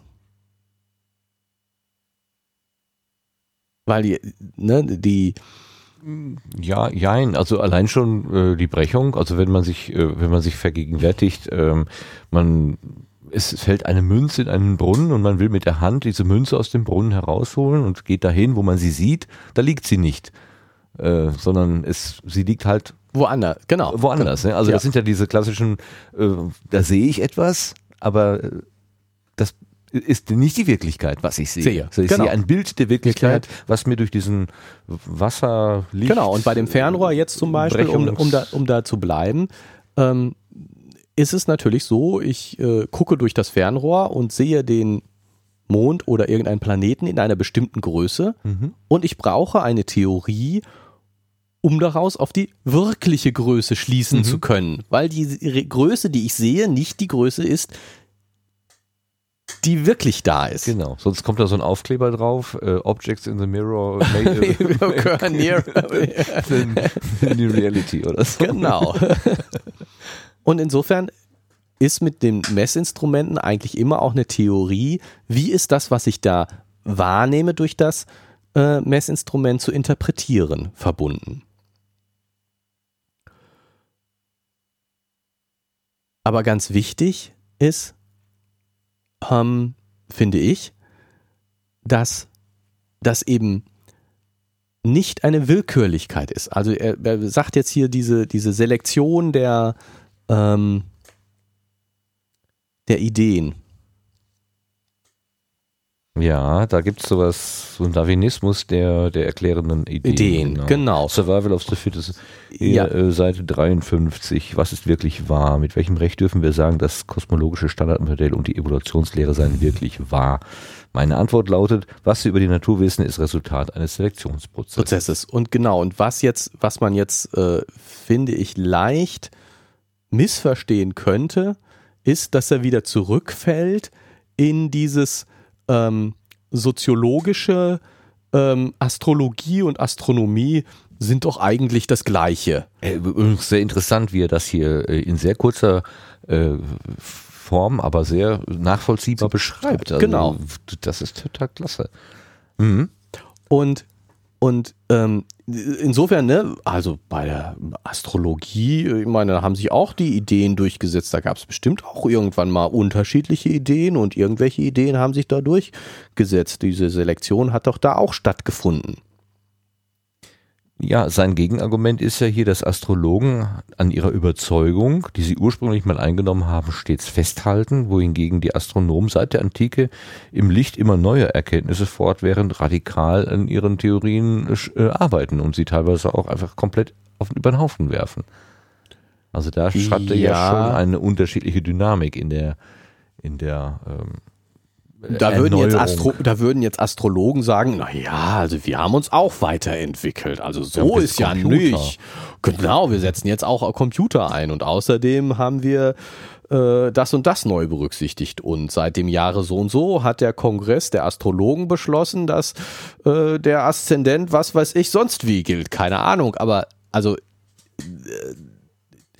die Unwandelbarkeit der Astrologie ähm, da würden Astrologen, glaube ich, widersprechen. mag sein. Vielleicht ist das auch auch hier an der Stelle wie im Holzschnitt gehauen. Ein bisschen, aber, aber was das so ein, so ein, so ein Parade-Negativbeispiel eigentlich. Man zeigt ja gerne so mit den Fingern dahin und sagen, das sind die Bekloppten so. Ne? Genau, genau. Aber- ist vielleicht auch aber- ein bisschen unfair, kann man durchaus so sagen. ja, aber also ich finde schon, dass es, dass er, ich, ich glaube, ich, ich sage, er hat recht. Es gibt einen Unterschied zwischen Astrologie und Astronomie. Und der Nicke. drückt sich eben gerade in der, in der Selektion aus, dass eben, dass er sagt, es geht eben um das, was am besten an die Natur angepasst ist. Das, es überlebt das, was am besten an die Natur angepasst ist. Und das heißt, wir haben, wir, wir setzen voraus, dass es eine Wirklichkeit gibt und wir entwickeln Theorien, die möglichst gut an die Natur angepasst sind. Mhm. Das ist unser, das ist unser Ziel und das ist das, was aus dem Selektionsprozess rauskommt. Und das unterscheidet die Astrologie von der Astronomie, Mhm. dass die Astrologen ihre Theorien nicht an die Realität anpassen. Vielleicht wandeln sich die astrologischen Theorien, weil irgendjemand irgendwas besprochen hat und tief philosophische Gedanken gehabt hat, aber nicht, weil es im Widerspruch zu irgendwelchen der Natur stand. Oder die Kreationisten. Die Kreationisten werden ihre Theorie, ihr Weltbild vielleicht anpassen, weil irgendein schlauer Theologe daherkommt und sagt, ihr müsst die Bibel aber anders lesen. Aber sie werden ihr Weltbild nicht anpassen, weil sie es mit der Welt vergleichen. Na, ich überlege gerade schon, ob das hier schon äh, in diese Kategorie des, ähm, äh, des logischen Positivismus oder der Falsif des, des Falsifizierens fällt. Aber das war, glaube ich, noch vorher. Ne? Das war vorher, ja, das, ja. Er hat das mehr so allgemein formuliert. Ähm, Ja, also er, der, der, der, er stellt ja fest, dass dieser ähm, Positivismus als auch die äh, von Popper der Falsifikationismus, heißt das so? Bestimmt ja, ich habe das Wort Falsifikationskriterium gefunden. Genau, genau. Als, äh, Verifikationskriterium, Falsifikationskriterium. Also für, für was sind, was sind sinnvolle Sätze? ja, was kann man für eine Aussage treffen? Ne? Genau. Was ist überhaupt eine sinnvolle Aussage? Das, Ja. ist, das ist ja schon mal eine, eine Frage, die man stellen muss. Und Popper hat eben die Antwort gegeben, sinnvoll sind Aussagen, die falsifiziert werden können. Alles, was nicht falsifiziert werden kann, lehne, wird grundsätzlich schon mal abgelehnt.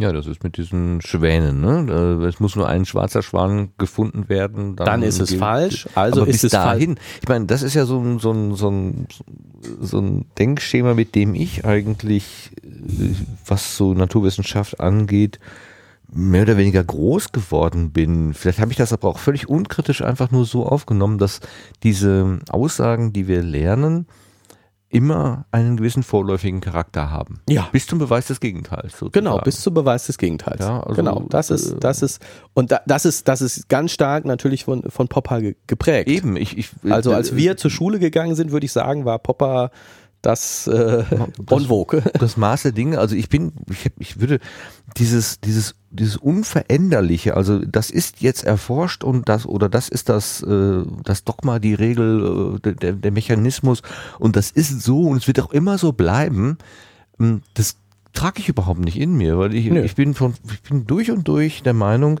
dass wir eine äh, in der Wahrnehmung, wie auch immer, ob wir jetzt von, Sen von unserer Sensorik ausgehen oder Maschinen dafür einsetzen, dass wir ähm, eine beschränkte Wahrnehmung haben, immer auf einen gewissen, äh, also bei den Statistikern heißt es ja immer, die Aussagen beziehen sich auf eine Grundgesamtheit. Alles, was man macht, bezieht sich eben nur Mhm. auf eine gewisse Grundgesamtheit und so, sowas ähnliches wird es in der Physik auch geben, das mag anders heißen. Aber ähm, Aussagen beziehen sich halt immer nur auf einen gewissen äh, äh, Rahmen. Wie, Ja. was weiß ich, Wasser kocht bei 100 Grad. Äh, ja, okay, aber wenn ich auf Mount Everest meinen Kaffee koche, dann kocht es schon bei 70 Grad oder so. War Also- schon viel früher bei auf oder Mount noch Everest. weniger, ja. Also weil eben dann da die Bedingungen eine andere sind. Ja. Also man wird, unterschwellig heißt es ja, Wasser kocht bei 100 Grad bei normal Null. So. Ja, das sind diese Erweiterungen von Theorien. Das ist ja genau das, was er auch jetzt zum Beispiel beschreibt mit der Newtonschen Mechanik, die ja super die Realität beschreibt. Die Mechanik, das, was du in der Schule, klassische Mechanik, was du lernst, ähm, stimmt ja für alles, was wir hier so machen. Genau, wenn ich in Düsseldorf auf dem Flughafen auf diesem Transportband, was mit, sagen wir mal, es läuft mit 15 kmh und ich bewege mich mit 5 kmh, dann bewege ich mich in Summe mit 20 Kann kmh. ja, und, und wenn du da drauf steigst, dann kriegst du einen Schubs, äh, weil dein Impuls äh, raufgeht, dann musst du einen Schritt nach hinten machen sozusagen und, und andersrum. Also Ne, aber das sind doch diese Beispiele mit dieser äh, Addition von Geschwindigkeiten, die dann bei Lichtgeschwindigkeit ja äh, nicht mehr funktionieren, weil man postuliert, es gibt nichts Schlimmeres, nee, nichts Schlimmeres, nichts Schnelleres als Lichtgeschwindigkeit. Ähm, bis zum Beweis des Gegenteils, glauben wir das jetzt auch mal. Ähm, und da würden sich eben diese, ähm, Genau. diese, diese Geschwindigkeit nicht addieren, wenn das Fließband jetzt mit Lichtgeschwindigkeit äh, laufen würde und ich würde mit meinen 5 kmh dazukommen, Bist du immer noch Lichtgeschwindigkeit. es immer noch so sein. Also Ja. da, da kommen wir dann tatsächlich an, an Grenzen Realistische, dieser, relativistische Effekte. dieses, dieses Modells. Wobei aber wiederum für meine Alltagswahrnehmung spielt das komplett überhaupt keine Rolle, weil ich mich niemals mit Lichtgeschwindigkeit bewegen werde. Ich bewege mich ja nicht mal mit Schallgeschwindigkeit. Ja, aber, aber, und das ist, das ist sozusagen ähm, das, wo, woran sich die Theorie dann auch wieder messen lässt und wo die Theorie eine Rolle spielt. Einsteins Relativitätstheorie, die spezielle Relativitätstheorie, als Erweiterung der Newtonschen Mechanik. Mhm. Ähm, wäre ein schöner Gag gewesen, wenn sie nicht wenn sie nicht auch stimmen würde und wenn sie nicht in unserem Alltag inzwischen eine Rolle spielen würde. Ähm, das klar, ich meine, ich mit meinen Augen sehe sie nicht und wenn ich über den Flur gehe, spielt sie jetzt auch keine Rolle und selbst wenn ich mit dem Auto fahre, spielt sie überhaupt keine Rolle. Aber wenn ich äh, mein Telefon rausnehme und das Navigationssystem einschalte, bei der GPS-Navigation spielt sie eine Rolle. Wird sie berücksichtigt in den Berechnungen? Das heißt, es ist nicht so, dass sie in unserer Alltagserfahrung quasi nicht vorkommen würde. Mhm. Okay. Und ich, das ist so, das ist sozusagen so, klar, wenn ich, wenn ich Physik Cutting Edge mir angucke, dann ist es schwierig, den, ähm, den Realitätsgehalt davon festzustellen und, und zu greifen. Was hat das für eine Realität? Was haben die Quarks für eine Realität? Was hat das Higgs-Boson für eine Realität, das am LHC gefunden wurde? Aber spätestens, wenn es technische Anwendungen gibt, wo die Theorien, die dahinter stehen, eine Rolle spielen, Mhm. spätestens dann muss ich doch zugeben, dass es eine gewisse Realität hat, weil sonst würde diese Technik nicht funktionieren. Mhm.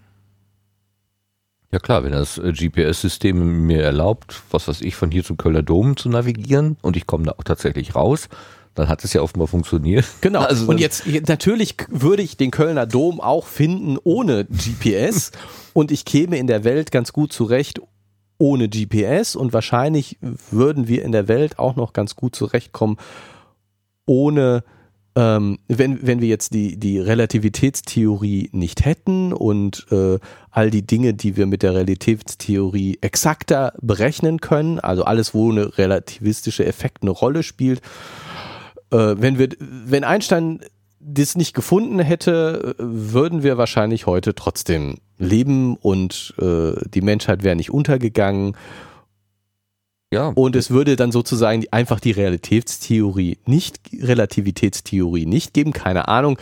Äh, Sie ist ja nicht aus dem Nichts entstanden. Es gab Gründe, warum Einstein darüber nachgedacht hat. Deswegen, das ist jetzt super spekulativ, äh, nicht, nicht zu genau nehmen. Ähm,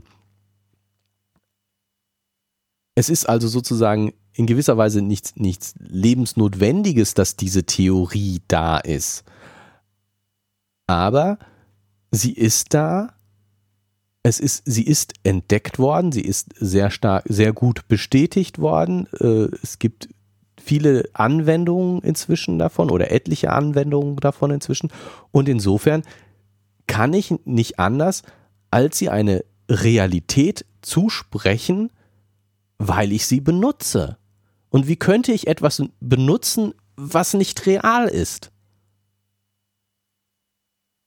Ja, wird, wird, erlebst du es denn so, dass das in Frage gestellt wird, außer von vielleicht Kreationisten, die eine ganz andere äh, Philosophie der Welt vertreten. Also der, Ja, also der, der, der normale Punkt ist, Naturwissenschaftler, der wird doch da nicht widersprechen. Nein, aber der, der Punkt ist, dass ähm, ich sehr stark widersprechen möchte dieser Gleichsetzung von Astronomie und Astrologie. Ach, du bist an dem Punkt, okay.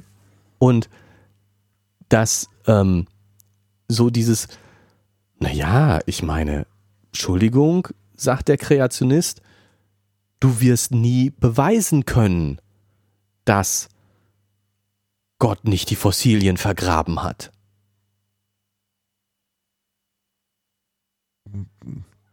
Ne? Also der Kreationist sagt, mal, Die ist Erde eine ist- Falsifikation? Wäre das? der, Nee. Krea der Kreationist, Das wäre der positive, der logische Positivismus doch. Ne? ja, Es ist ja nicht, ist ja nicht, nicht äh, das Gegenteil kann man ja nicht be belegen. Ich kann nicht sagen, Gott hat die Scherbe nicht vergraben. Ist, Wie soll ich das belegen können? Genau. Den, das Gegenbeweis. Den, dann, nee. Es müsste Gott vom Himmel steigen und mir oder uns der, äh, Ja, der aber, Welt aber mitteilen. mit diesem, mit, diesem, mit diesem Argument, mit diesem Argument, ihr glaubt daran, dass das Universum vor 13,8 Milliarden Jahre erschaffen wurde. Ihr glaubt daran. Wir glauben daran, die Erde oder die Welt, das Universum wurde vor 6000 Jahren erschaffen. Euer Glaube, unser Glaube, wo ist der Unterschied? Ihr könnt nicht beweisen, dass Gott es nicht erschaffen hat. Wir können nicht beweisen, dass Gott es erschaffen hat. Mhm. Ne? Das ist, das ist, das ist sozusagen Okay, diese ist noch so Argumentations. Ja, okay. genau, so eine Pattsituation, die hergestellt wird. Und die eine sozusagen Gleichwertigkeit, Wertigkeit ist jetzt das falsche Wort, eine Gleichstellung Mhm. der beiden Ideen herstellt. Wissenschaftliches Weltbild, Mhm. kreationistisches Weltbild. Boah, ist doch quasi das Gleiche. Astronomie, Astrologie ist doch quasi das Gleiche. Es gibt zwei Communities. Die eine Community sieht das so, die andere Community sieht das so. Ist doch eigentlich das Gleiche. Wo ist denn da der Unterschied? Dass die untereinander sich nicht verstehen, sagt doch nicht, dass die eine äh, irgendwie wahrer ist als wahrer die andere. ist als die andere. Ja. Also, Ja, ja. Ne, so. Pff. Und dem möchte der Herr Springer, glaube ich, widersprechen und dem möchte ich sehr stark widersprechen, indem ich sage, nein, das ist nicht das Gleiche. Es ist eben nicht einfach. Es gibt eben schon Argumentationen, die einen Argumentationen, die glaubwürdiger sind und die besser belegt sind als andere Argumentationen, die schlechter belegt sind. Und ein, ein ganz wesentlicher Punkt in, dieser, in diesem Belegen, was, was, ist, was ist eine bessere Argumentation, was ist eine, eine stichhaltigere Begründung, ist eben die nützliche Anwendung. Ja, und dass man vielleicht bessere Erklärungsmodelle anbieten kann, als äh, der Herr ähm, Autor, wie heißt der, Springer jetzt den, ähm, den Kreationisten sozusagen vorwirft. Denn äh, ich zitiere mal, er sagt ja hier, wenn man ihnen Fossilien des Archaeopteryx und anderer Zwischentypen vorlegt, um die Abstimmung der Vögel von Sauriern zu belegen, sehen sie darin wahlweise weitere Gottesgeschöpfe oder Fälschungen. Darwinisten hätten einen, einem Saurierabdruck Vogelfedern angeklebt. Ja, dem anderen einfach zuzugestehen oder zuzuschreiben, du hast da quasi betrogen, du hast da, du willst das äh, mit Tricksereien Nein. irgendwie belegen. Ist jetzt natürlich auch einfach mal so eine Meinung, die äh, er da so hingeschrieben hat. Ja, ist bestimmt vorgekommen. Aber, mag sein. aber, aber viel ich, wesentlicher ich würde, ist in, ich würde äh, auch äh, dieser Artikel hat viel mehr Ebenen als jetzt quasi nur die, äh, äh, die Abwehr von Kreationisten. Oder siehst du darin jetzt ein, ein, ein, ein wesentliches Element dieses Artikels? Nein, nein. Also die Abwehr von Kreationisten ist äh, auch ein Thema, ja, aber ich glaube, dass das wesentliche Thema ist ja ähm, die Gegenüberstellung und ähm, philosophische Betrachtung ähm, der, ähm, der Kopenhagener Deutung versus Dekohärenz Vielweltentheorie. Das müssen also, wir gleich mal, glaube ich, auflösen. Was ich gerne noch eben äh, sagen möchte, ist, dass dieser, dieser Eingangsgedanke, den er formuliert, wir hatten auf der Zeitleiste früher so theologisch-philosophische Lehrmeinungen, zum Beispiel auch die Kreationisten, sagen wir mal, mhm. die sind jetzt überwunden. Ähm, also wir mussten irgendwas Abstraktes glauben. Gott hat die Welt in sieben Tagen erschaffen. So. Mhm. Schwer zu begreifen bei der Größe, bei der Vielfalt, aber gut, wenn die Lehre das halt so sagt, dann wird es wohl so gewesen sein. Ähm, und bekommen jetzt durch diese Quantenwelt die so äh, anti-intuitiv ist und die sich überhaupt nicht mehr irgendwie unserer Alltagswahrnehmung äh, stellen will, bekommen wir abstrakte, sinnenferne Behauptungen äh, von anderen, die wir genauso wenig nachvollziehen können, wie das, was da theologisch gesagt mhm. worden ist. Also mhm. der Normalbürger sozusagen. ja, genau. Nicht, wo, wo, wo, wir, wir kommen aus dem einen Abstrakten, kann ich nicht verstehen, was machen die da, in das nächste Abstrakte kann ich nicht verstehen, was machen die da. Wir sind doch so, wir sind doch irgendwie, äh, ja, am Arsch. ja, ähm, ja und nein. Also die Gedanken finde ich so interessant. ja, genau. Also die, dieser Gedanke und, und der hat ja auch, der stimmt ja, mhm. dass ähm, sozusagen früher die Theologen äh, die Bibel rausgeholt haben und äh, du durftest die ja noch nicht mal lesen, äh, aber sie haben dann gesagt, so, so ist die Wirklichkeit, weil wir sind die Gebildeten und frag nicht dumm, weil wir mussten auch lange studieren, bis wir das mhm. wussten. Wenn und, du äh, so schlau wärst wie, wie wir, dann würdest du das, das auch verstehen. Ja. Früher mhm. war ich auch deiner Meinung, aber jetzt weiß ich es besser. Oh. ähm, das tut schon richtig weh, wenn man es nur hört.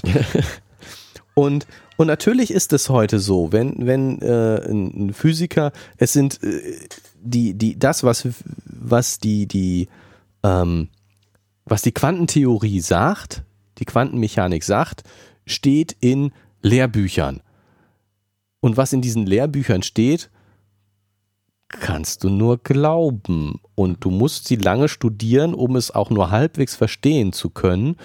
Und äh, sie sind von äh, peer-reviewed Leuten, das heißt Experten äh, sagen, ja. was richtig ist, zu Ach. anderen Experten. Von der heiligen Kongregation äh, gecheckt worden. Ne? Gecheckt worden, genau. Also diese, diese Ähnlichkeit mhm.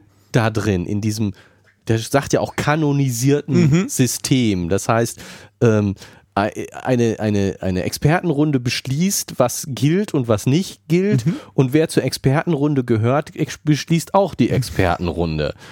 ähm, das könnte der Vatikan sein. genau, ne? Also die, diese, diese Ähnlichkeit ja. ist ja durchaus vorhanden. Mhm. Also das, das ist, ja, ist so. Und das, das ist ja auch, wo er dann fragt, und was ist jetzt noch der Unterschied? Mhm. Ne? Soll das alles sein? Wir von dem Theologischen, was wir glaubten, dass wir es überwunden hätten, sind wir jetzt bei dem Physikalischen, was wir genauso einfach nur glauben müssen und wo es ein paar Gurus gibt, die uns sagen, was, was wir zu glauben mhm. haben.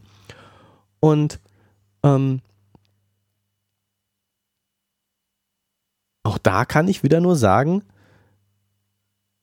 Stimmt. Mhm. Stimmt, ist so. Ha, aber schau mal, was 50 Jahre nach den Gurus in deiner Welt ankommt. Das GPS zum Beispiel. Das GPS. Ah, okay. Also können die Gurus vor 50 Jahren nicht so falsch gelegen haben. Ähm, ja, dass Formaldehyd ein geeignetes Konservierungsmittel ist, da haben sie zum Beispiel falsch gelegen. Es geht nicht, es geht nicht darum, ähm,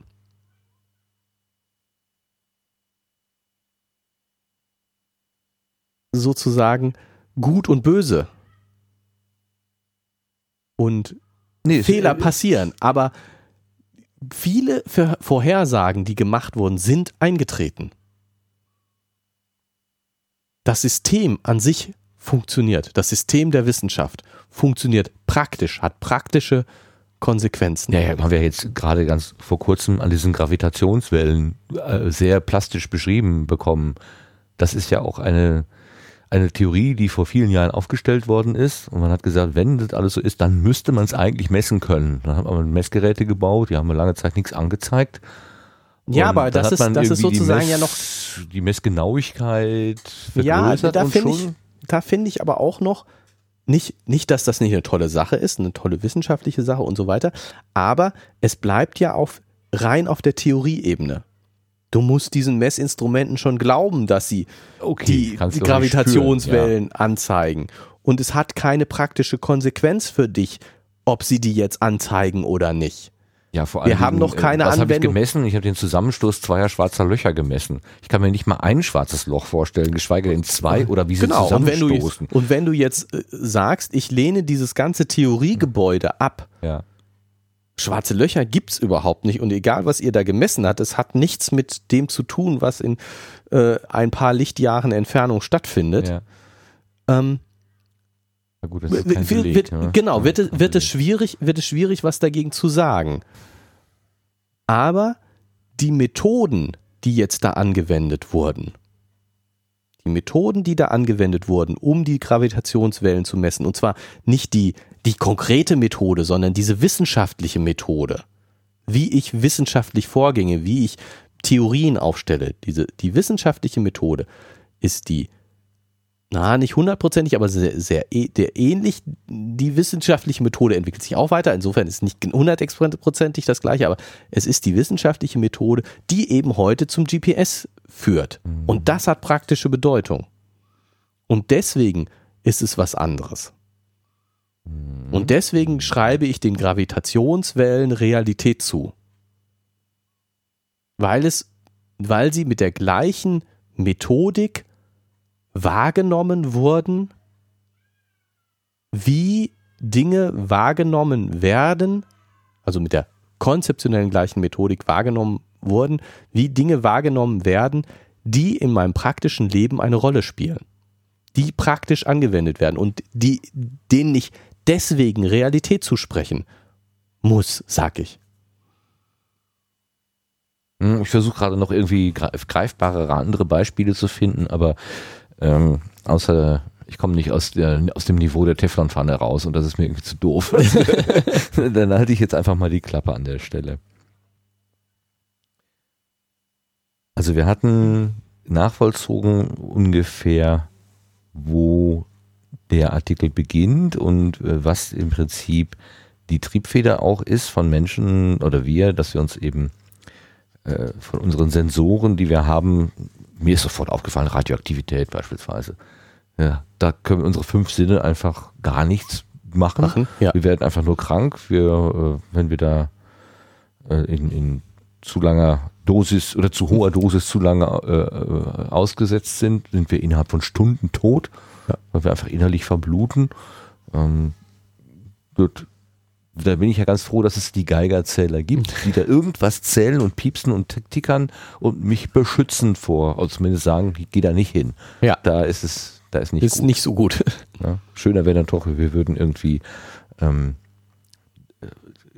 ein Pulver finden, was wir da drüber schütten und dann ist alles wieder neutral. So könnte man schön Tschernobyl irgendwie äh, renaturieren, geht aber nicht.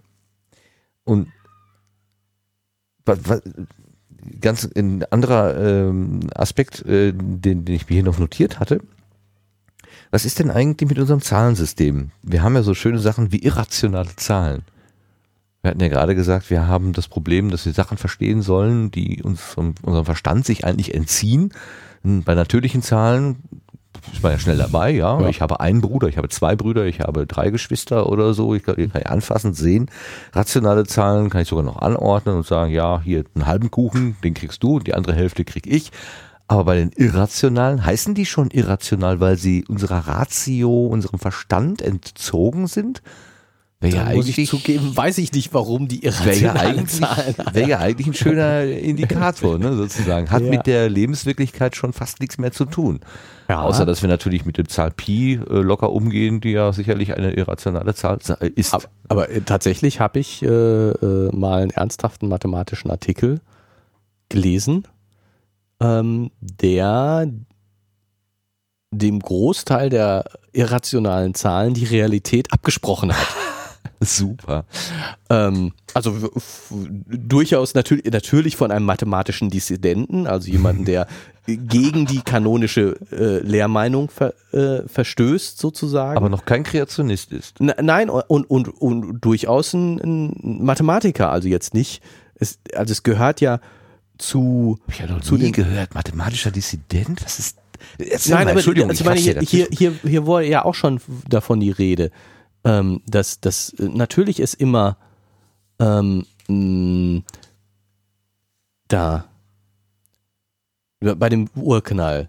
Das hat aber einige wissenschaftliche Dissidenten, ganz zu schweigen von vielen spekulationsfreudigen Laien, nicht daran gehindert, das Urknallmodell abzulehnen oder zumindest in Frage zu stellen. Okay, also es gehört, es gehört ja zur Wissenschaft dazu, um das richtige Modell zu ringen.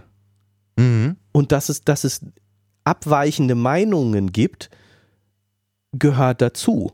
Wenn es keine Diskussion an der, an der Grenze der Wissenschaften, dessen, was man als Erkenntnis äh, akzeptiert, geben würde, dann wird es keinen Fortschritt geben. Es gibt Dinge, die wir untersuchen, die wir nicht wissen. Und es gibt die Meinung, es könnte so sein. Und es gibt die Meinung so. Und äh, irgendwann setzt sich eine Meinung durch, aber lange halten sich ja auch andere Meinungen. Und häufig ist es ja sogar so, dass ähm, neue Konzepte ähm, sich durchsetzen, indem die Vertreter des alten Systems aussterben. Die werden Mhm. nicht wirklich überzeugt, sondern die neuen, die nachwachsende Generation überzeugt sich von der anderen Idee. Mhm. Ja, stimmt, das habe ich auch schon mal. Es gibt auch so einen Begriff dafür, habe ich vergessen. Und, Da muss man einfach und warten. also insofern, insofern ist dieses ein, ein wissenschaftlicher Dissident zu sein, also jemand, der eine andere Meinung vertritt. Ja, meistens liegen die Dissidenten falsch. Meistens ist die Wa- Mehrheitsmeinung schon die richtige. Aber äh, es es ist auch nicht verkehrt, mal Alternativen durchzudenken. Ich habe im Kinder- und Jugendtheater in Dortmund habe ich mal einen schönen Spruch äh, mitgenommen. Manchmal ist der Einzige nur der Erste. Genau, genau, genau. Manchmal ist der Einzige nur der Erste und vielleicht setzt sich seine Idee dann durch. Und jetzt diese, diese Idee, dass die meisten irrationalen Zahlen keine Realität haben, ähm, das war gar nicht so schlecht begründet. Mhm. Also ich meine, ähm, die, die Idee dahinter ist, dass ähm, ja, also du hattest gerade schon die natürlichen Zahlen Mhm. und du hast die rationalen Zahlen genannt.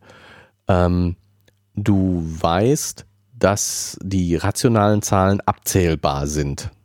Wenn man sie so ein Koordinatenkreuz äh, aufträgt, dann, dann ist so eine, so eine geschickte, äh, wenn man sie Anordnung. geschickt anordnet, kann man sie tatsächlich, alle, alle wie sie da sind, Hintereinander schreiben. auch in der Unendlichkeit abzählen. Ja. Genau.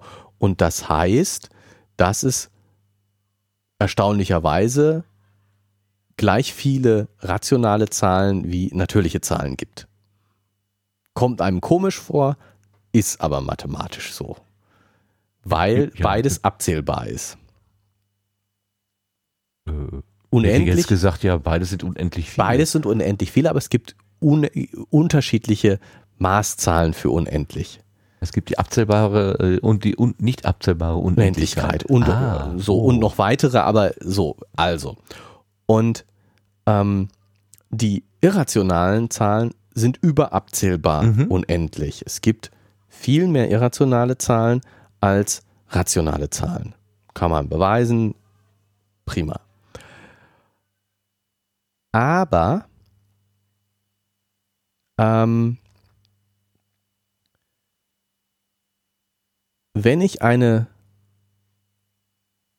Zahl angeben will, wenn ich sie irgendwie darstellen will,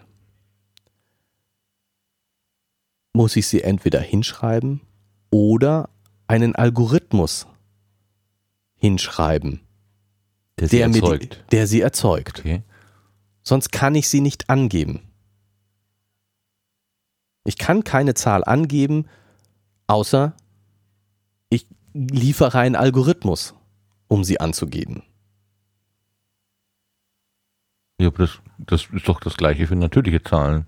Ich schreibe entweder zwei dahin oder ich sage, äh, nimm das und tu das andere dazu. Dann habe ich auch zwei. Ja, oder ich kann den Algorithmus der Pi mir beliebig genau ausrechnet angeben. Oder ich kann einen Algorithmus angeben, der Wurzel 2 beliebig genau berechnet. Ach so, weil die nach hinten, nach dem Komma unendlich, unendlich äh, lang ah, sind. okay. Und ich meine, die rationalen Zahlen können auch unendlich lang se- sein, aber dann wiederholen sie sich immer wieder. Aha. Die irrationalen Zahlen können unendlich lang sein, ohne sich zu der, wieder, wiederholen. Okay. Und in der, in dem, in dem, ja, so. Und jetzt, wenn ich aber einen Algorithmus angebe, dann macht ein Algorithmus nur Sinn, wenn er eine endliche Länge hat. Einen unendlichen Algorithmus kann ich nicht angeben. Ja, ich meine, wenn ich Schwierig. irgendwas mit Pi berechnen will und bin schon unendlich lange damit. äh, Nein, nein, der kann unendlich lange laufen, der Algorithmus an sich, aber die Vorschrift. Ich kann keine unendlich lange Vorschrift machen, das macht keinen Sinn. Ja, da kommt ja nichts bei raus. Hm, Also ich muss, ich muss zu lange warten. Äh, Ja, nee, unendlich nicht, lange. Ja, das musst du bei rauskommt. Pi ja auch, wenn ich Pi, beliebig genau berechnen will. Ja. Kommt, aber ich kann, ich kann nichts unendlich Langes angeben. Der Algorithmus kann nicht unendlich lang sein. Der kann unendlich lange laufen. Aber das Programm an sich kann nicht unendlich lang sein. Okay. Sonst macht es keinen Sinn. Ja. Mit einem endlich langen Programm, Ah? davon gibt es nur abzählbar viele Möglichkeiten. Okay. Und das heißt, ich kann nur abzählbar viele irrationale Zahlen überhaupt beschreiben, angeben. Und dieser Mathematiker hat ihm gesagt, die Zahlen, die ich überhaupt nicht angeben kann, haben keine Realität. Die spielen auch gar keine Rolle. Die Genau. können keine Rolle spielen. Ist ja irre. Und das, also der, dieser Artikel war dann auch so ein bisschen spaßhaft und witzig geschrieben, dass Mhm. er dann so schreibt, manchmal hätte er Zweifel an seiner eigenen Idee und würde schweißgebadet aufwachen, äh, dass er da falsch liegen würde. Und dann kommt jemand rein und äh, er kann ihm dann nur sagen, sag mir eine irrationale Zahl, die nicht bei mir vorkommt. Nein, das kann der andere natürlich nicht. Er kann keine irrationale Zahl angeben, die eben nicht in seinem abzählbaren System vorgeht. Sie sind nicht angebbar. Ich fand das eine total witzige Idee. Das ist sowas wie äh, die schwarze Energie oder so. Wahrscheinlich sind sie da, aber kommt nicht dran. Komm nicht dran. Faszinierend. Ja, fand ich auch. Aber was ist denn mit sowas wie äh, 9,81 Meter pro Sekunde Quadrat oder so? So eine physikalische Konstante ist doch auch eine irrationale Zahl. Und spielt äh, für unser Leben ja doch schon auch eine ziemlich deutliche Rolle. So als Gravitationskonstante, die uns auf der Erde Ähm, festhält. in welchem Sinne ist das eine irrationale Zahl?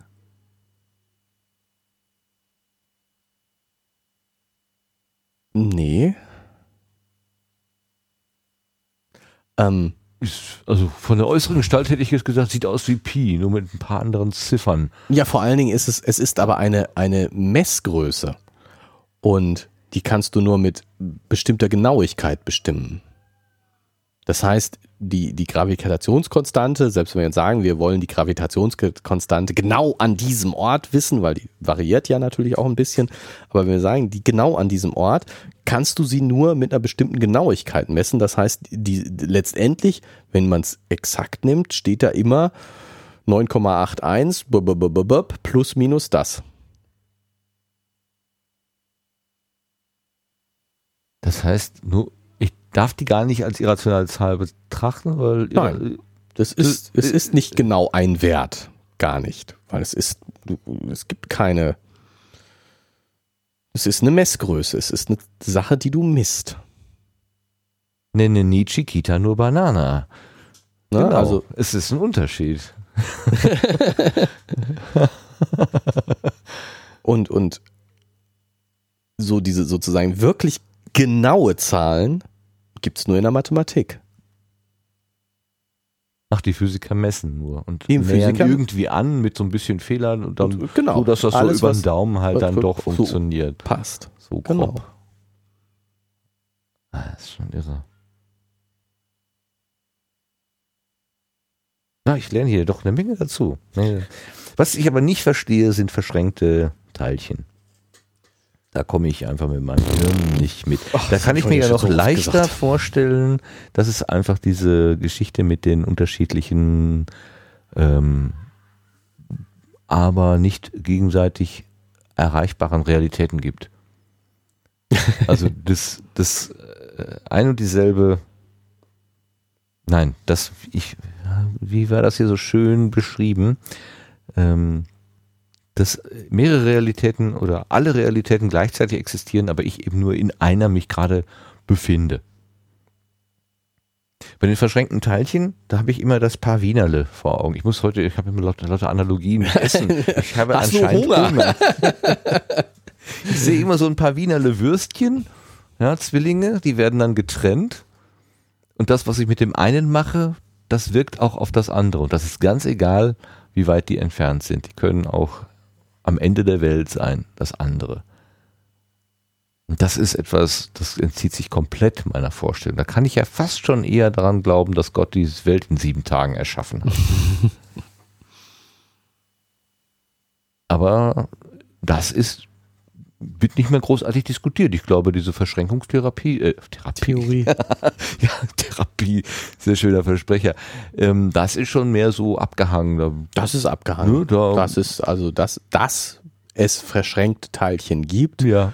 ist äh, ja Hat der Vatikan längst, also der Vatikan der Physiker, der, Ast- der, der Teilchenphysiker hat das längst für gültig erklärt.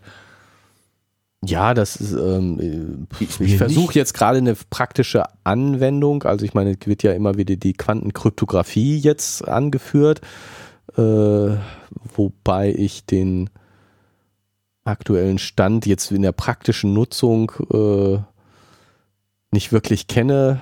Was man so als Hype-Meldung hört, kann ich nicht glauben, aber ähm, ich kann es auch nicht, nicht wirklich widerlegen, deswegen halte ich mich jetzt sehr zurück.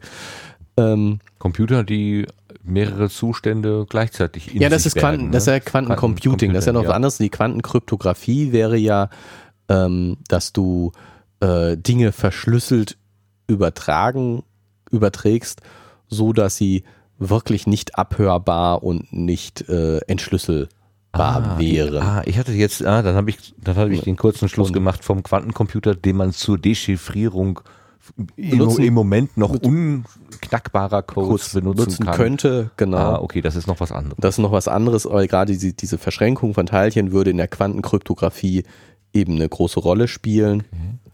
Ähm, ich sage jetzt würde, weil wie gesagt, die, die, die, es gibt zwar schon Quantenkryptographie, die kommerziell angeboten wird. Ich finde das ein bisschen unglaubwürdig, aber äh, Mhm. Oder ich halte mich jetzt oder was? ich halte mich jetzt sehr zurück. Ne? Es gibt Quantenkryptographie-Firmen, die sagen, wir äh, bieten dir Quantenkryptographie. Okay. Aber wie, wie auch immer. Ich will jetzt auch nicht sagen, dass das nicht geht. Ich weiß es nicht. Was, also wenn man so einerseits dieses äh, Quantenkryptographie funktioniert hört und andererseits hört, wie zum Beispiel die medikodisch inkorrekten über äh, äh, Verschränkungsphänomene oder überhaupt solche, solche Quantenphänomene sprechen und froh sind, dass das über Zentimeter geht, ähm, dann finde ich das sehr widersprüchlich. Ja, mir, mir, also da, da fehlt mir weder, da fehlt mir komplett ein Gespür dafür, noch eine Vorstellung, wie man noch, ich habe noch nicht mal eine, eine, eine blasse Ahnung, wie man einen Versuchsaufbau, wie man das überhaupt theoretisch irgendwie herrichtet. Bei diesen Elementarteilchen und den, dem Kollisionsversuchen und Beschleunigerringen und so weiter, da habe ich ja noch so eine, äh, also grobe Vorstellung. Komplett grob, ja, also wirklich äh, ganz gröbs, aber dass man irgendwie Teilchen im Kreis durch gewisse Feldlinien halten kann und so schnell und immer weiter und dann lässt man sie aufeinander krachen und in dem Moment, wo sie aufeinander krachen, da zerlegen sie sich in ihre Subbestandteile und die kann man dann durch geeignete Detektoren messen. Das kann ich mir noch so irgendwie vorstellen, ja, wenn wir zwei Autos aufeinander zufahren lassen, dann kracht's auch. Dann spritzt da auch Zeug auseinander und ich könnte auch sagen, ach guck mal, das Blinkerglas, das fliegt jetzt da lang oder so. Genau. Das, das kann ich mir gerade noch irgendwie mit meiner Vorstellung vereinbaren, aber diese äh, das Paar Wienerle, was dann getrennt wird und sich dann trotzdem gleich verhält, also diese äh, verschränkten Teilchen, und das ist mir und wenn du sagst, ja, jetzt, man kann das über 10 Zentimeter messen, dann muss ich doch irgendwie einen Versuchsaufbau haben, der so auf meinen Schreibtisch passen würde. Was, Gottes Willen, machen die da? Das zieht sich komplett meiner Vorstellung. Ja, ich muss zugeben, dass ich dir auch nicht so einen, äh, jetzt den einfachen Versuch beschreiben kann. Boah. Wird da was erhitzt? Oder mit dem Laser äh, Licht durch die Gegend geschossen oder diese also also ich erwarte es jetzt gar nicht, dass du mir das erklärst. Wenn du das grob kannst, ich kann, ich habe jetzt, ich habe jetzt eine, ich kann dir jetzt eine grobe Idee sagen, Boah. Ähm, die aber, ähm, ich weiß nicht, ob man das in ein Experiment wirklich überführen kann, weil ich habe kein Verschränkungsexperiment jemals äh, gemacht. Ich schwöre. Ich schwöre, genau. ähm, also. Es, du weißt, dass Elektronen einen Spin haben. Man kann sich den Spin sehr vereinfacht vorstellen als das Drehen mhm. des Elektrons. Deswegen heißt es ja auch Spinnen. Genau. Ähm, Wenn es ein Tennisball wäre, dann wäre er angeschnitten. Würde sich, genau. Genau.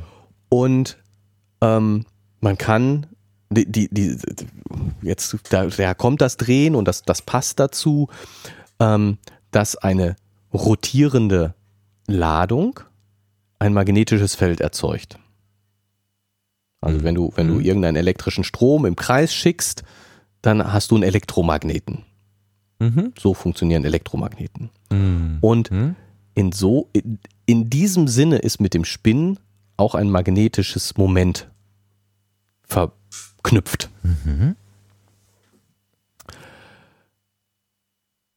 Dieses Bild des sich drehenden Teilchens, des sich drehenden Elektrons, ist aber nicht richtig. Es ist ein sehr, sehr vereinfachtes Bild. Würde mir ja reichen. ja. Und dass dieses Bild total vereinfacht ist, zeigt sich daran, dass wenn ich den Spin eines Elektrons messe, ich habe eine Apparatur, da lasse ich ein Elektron durchfliegen und messe den Spin dieses Elektrons. Mhm dann messe ich immer plus oder minus eins. Es gibt Je nachdem, welche Seite jetzt muss du ich, des Elektrons boah, gerade jetzt siehst. Erwischst du mich schon falsch? Ich bin schon am Zweifeln, ob ich nicht Plus und Minus ein Halb messe, aber in gewisser Weise spielt das jetzt ja gerade für uns keine Rolle, ob die Maßzahl ein Halb oder eins ist. Sind Elektronen jetzt wieder halbzahlig oder ganzzahlige Spins? Äh, äh, wie auch immer, du, du misst gequantelte Werte. Der Spinzustand eines Elektrons kann nur in die eine Richtung oder genau entgegengesetzt sein. Also vereinfacht gesprochen, ich, äh, ich sehe, dass das Ding sich dreht und wenn es sich links rumdreht, kriegt es eine 1 und wenn es sich rechts rumdreht, eine minus 1 oder andersrum. Genau, wenn wir bei dem Drehbild bleiben, genau. Okay. So, jetzt kommt das Unerklärliche. Then a miracle occurs, ja. Then a miracle occurs. Ähm, ich habe jetzt gesagt, ich messe Spin up oder Spin down. Mhm. Hoch und runter. Ja, und was ist, wenn ich meine Apparatur um 90 Grad drehe?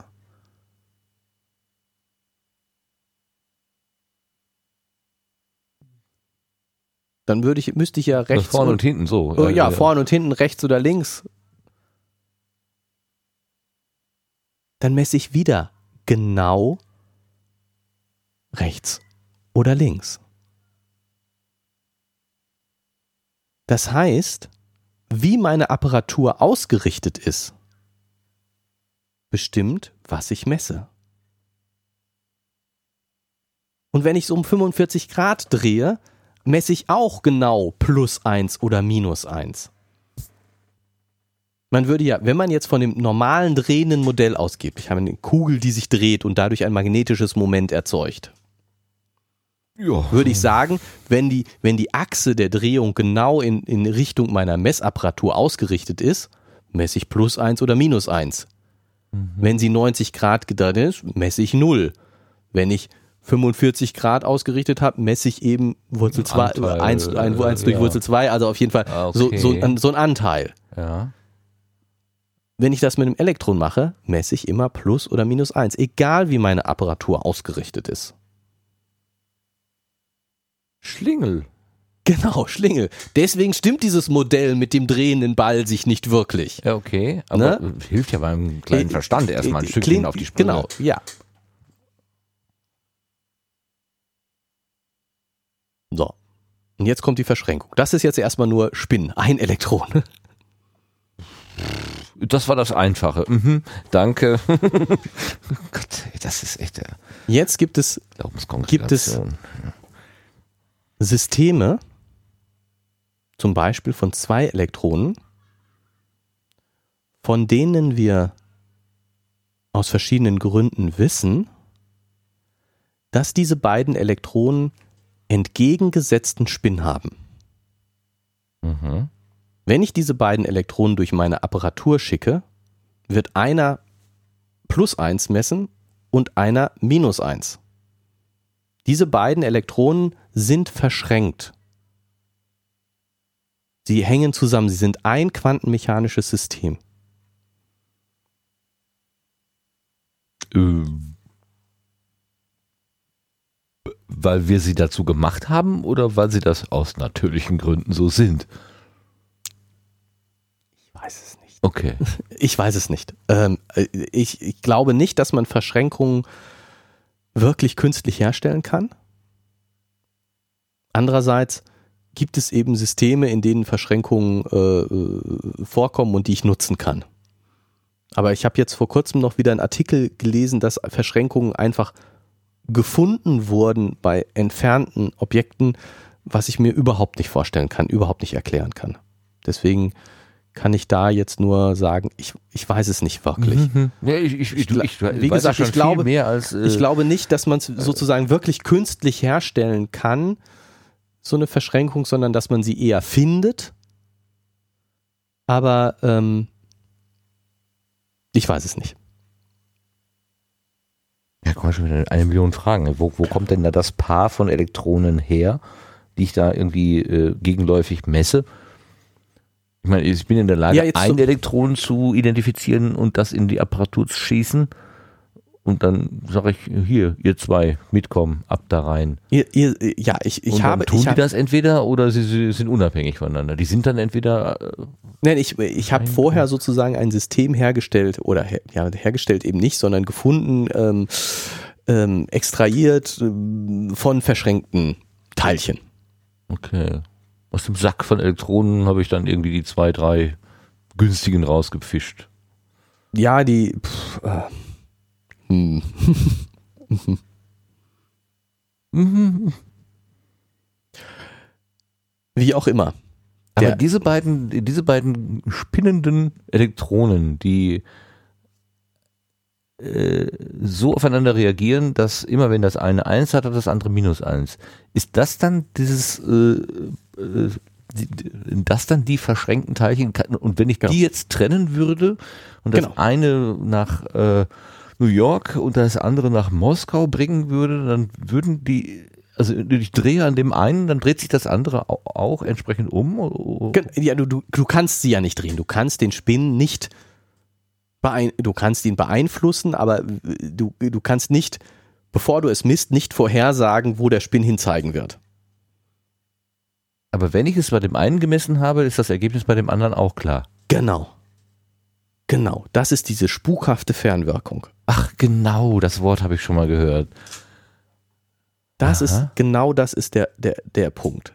Und das Erstaunliche ist ja, was ich eben gesagt habe, wenn ich die Apparatur so senkrecht ausrichte, ja. messe ich plus oder minus eins. Wenn ich bei dem anderen die Apparatur auch senkrecht ausrichte, messe ich genau das Gegenteil. Ja, wenn ich ja. hier plus eins gemessen habe, messe ich da minus eins. Wenn ich die Apparatur hier um 45 Grad drehe, also in Moskau hast du in Moskau gedreht? um 45 Grad drehe, oder sagen, wenn ich, wenn ich die, die Apparatur in Moskau um 90 Grad drehe, ja. dann sind die beiden Ergebnisse unabhängig voneinander. Ach. Weil ich ja hier senkrecht messe, da waagerecht. Das eine sagt über das andere nichts aus. Genau. Äh? Ja, also wie war das? Gott hat in sieben Tagen die Welt. ich glaube, das ist einfacher zu kaufen. Und, und Dinosaurier und Vögel haben selbstverständlich gemeinsam gelebt. Was soll das denn? Ist keine Frage. da platzt einem doch das Hirn. Ich meine, bei der Mathematik kommt man ja schon, ach, da ist ja. Aber bei solchen Sachen, da, Physik hatte ja, hatte, also die Physik, die ich kennengelernt habe, hatte immer den Charme, dass ich es irgendwie, irgendwie, irgendwie konnte ich es mir noch vorstellen. Wie auch immer, mit Modellen, mit Bildchen, mit Pfeilen oder so. In der Mathematik hat das irgendwann aufgehört. Erklären wir mal einen siebendimensionalen Raum. Danke. Gehen Sie bitte weiter. Physik konnte ich mir immer noch irgendwie erklären, aber wahrscheinlich habe ich auch sehr früh aufgehört, mir überhaupt Gedanken um Physik zu machen, denke ich. Ja, ich meine, das ist klassisch Physik. Aber diese Quantenverschränkung ist schon. Und, und es ist eben nicht so, es gibt eben Experimente, die sagen, also man könnte jetzt ja auf den Gedanken kommen, ja prima, ich meine, die beiden haben den Spin mhm. und wie auch immer das genau ist, es gibt irgendwelche inneren Variablen, das sind diese verborgenen Variablen, die auch hier in dem Artikel mhm. vorkommen. Es gibt irgendwelche verborgenen Variablen, die eben den Spin beschreiben, die vorhersagen, was ich messen werde. Und wenn ich die beiden trenne, dann bleiben die verborgenen Variablen konstant. Und äh, es ist klar, dass ich das eine messen werde und das andere messen werde. Wir, wir können es nicht vorhersagen. Wir wissen nur, ich werde mit 50-prozentiger Wahrscheinlichkeit das eine messen und mit 50-prozentiger Wahrscheinlichkeit das andere messen, egal wie ich meine Apparatur ausrichte. Ähm, aber es kann, man könnte sich ja vorstellen, dass es diese verborgenen Variablen gibt und dass sich der Zustand sozusagen nichts ändert. Dann brauche ich keine spukhafte Fernwirkung. Ich habe ja eben irgendwas, was dem Teilchen immer immanent ist, mhm. das äh, sagt, ich werde das messen und natürlich hat das andere die gleiche Variable drin, die sagt, ich werde das Gegenteil messen. Mhm. Mhm. Das, da ist noch vorstellbar. Es gibt Exper Experimente, die dem widersprechen, die eben sagen, es ist zum Zeitpunkt der Trennung nicht vorherbestimmt, was ich an dieser Stelle messen werde, sondern erst in dem Moment, wo ich es messe, Kopenhagener Deutung, bricht die Wellenfunktion zusammen, ich habe ein eindeutiges Ergebnis und dieses Ergebnis ist wirklich statistisch, welches Ergebnis ich habe, ist statistisch mhm. verteilt. Ich habe keine verborgenen Variablen, die das vorherbestimmen, ja, was ich ja, habe. Keine geheimen Absprachen. Keine geheimen so. Ne? Absprachen, genau. Und das heißt, den Wert, den ich messe an dieser Stelle, der wird wirklich erst bestimmt in dem Moment, wo ich ihn messe. Und das heißt, ich habe eine spukhafte Fernwirkung, weil ich an einem weit entfernten Ort bestimme, welches Ergebnisse ich messen werde durch eine Messung am Ort A. Ich messe an A und dadurch bestimme ich das Ergebnis an Ort B. Und wenn ich zum Beispiel gleichzeitig messe, werde ich an A wissen, was ich an B messen werde. Mhm. Aber es wird auch erst in dem Moment bestimmt, wo ich in A messe. Es ist nicht so, dass in dem Moment, wo die beiden getrennt werden, sie sich gegenseitig Briefumschläge zustecken. und wissen, ah, pass auf, wir, haben, wir sprechen uns mal ab. Richtig. äh, Also ähm, ich, ich nehme ähm, Umschlag A oder nimmst du auch Umschlag A, wenn sie dich fragen. Genau. So, sondern ähm, die, die haben beide die komplette Lostrommel dabei. Äh, jeder Wert ist möglich, Mhm. aber in dem Moment, wo da bei dem einen das äh, aus der Lostrommel rausgezogen wird, Genau. Und das ist, dann das ist, ist das, andere auch bestimmt. Genau, das ist das, was der, was der äh, Äh, Aber also, Spring, ganz, ganz blöd gesagt, wenn jetzt die amerikanischen Forscher auf ihr Elektron da gucken und die Mhm. russischen Forscher gucken auf ihr Elektron und die, die Amerikaner messen jetzt, dann rattert bei den Russen auch äh, das, der Apparat los und es kommt ein Bon raus mit den entsprechenden Werten. Es muss nicht gleichzeitig, kann ja auch ein paar, ein paar Millisekunden später. So egal. Es ist gleichzeitig möglich. Das heißt nicht, dass die Realisation des einen automatisch eine Realisation des anderen für das definiert nur das Ergebnis. Es definiert nur das Ergebnis. Es ändert sich nicht die Farbe oder was auch immer. Also Nee, du sagst so, genau. jetzt, ich bin jetzt ich bin jetzt ähm, gezogen, die, die, die Verlosung, die Lotterie ist vorbei oder was? Nein, nein, sondern, sondern ähm, der, der, dadurch, dass ich den Spin messe, ist es äh, auch verändert. Ich kann das nicht messen, ohne es zu verändern. Ich muss es messen, um es überhaupt zu Ich- bestimmen. Ich muss es messen, um es zu Aber bestimmen. dann ist und dann, das Messergebnis vorbestimmt. Weil Genau. die Amerikaner schon äh, Ja. reingeguckt haben. haben. Genau. Ach, das ist doch, du ist das. Dafür werden Steuergelder ausgegeben. Unglaublich. das ist doch wirklich. Was muss auf so Physikerkonferenzen los sein? Die einen nicken so beifällig so, ja, ja, klar, natürlich, ist so, und die anderen. Was mögen so physikalische Dissidenten dazu sagen? Ja, also, also ich meine, das ist natürlich jetzt, also zum Beispiel der, der Nee, ja Michael abgehangen, Springer, Hast ja gesagt. Ja, gut, der Michael Springer sagt jetzt schon, ähm, ähm, ähm, ähm, ähm, wo war das mit den verborgenen Variablen, ähm, dass es die nicht gibt. Meine, das kommt hier vor. Habe ich irgendwo auch gelesen, ja. Ähm, und Ach, hier sind auch so viele. tatsächlich da, genau. Heute ist unstrittig, die Theorie braucht nicht, um sogenannte verborgene Variablen erweitert zu werden. Ähm, Begriffe. Mhm. Also ich habe jetzt letztens erst noch einen Artikel gelesen, dass ähm, es Experimente gegeben hat, die dafür sorgen sollten, genau diese verborgenen Variablen auszuschließen. Also so dieses, ähm, was ich gerade gesagt hat, Mhm. äh, die, die sprechen sich ab Mhm, dass man mhm. das eben ausschließt, dass man, dass man eben sagt, wir, wir wollen jetzt ein Experiment durchführen, das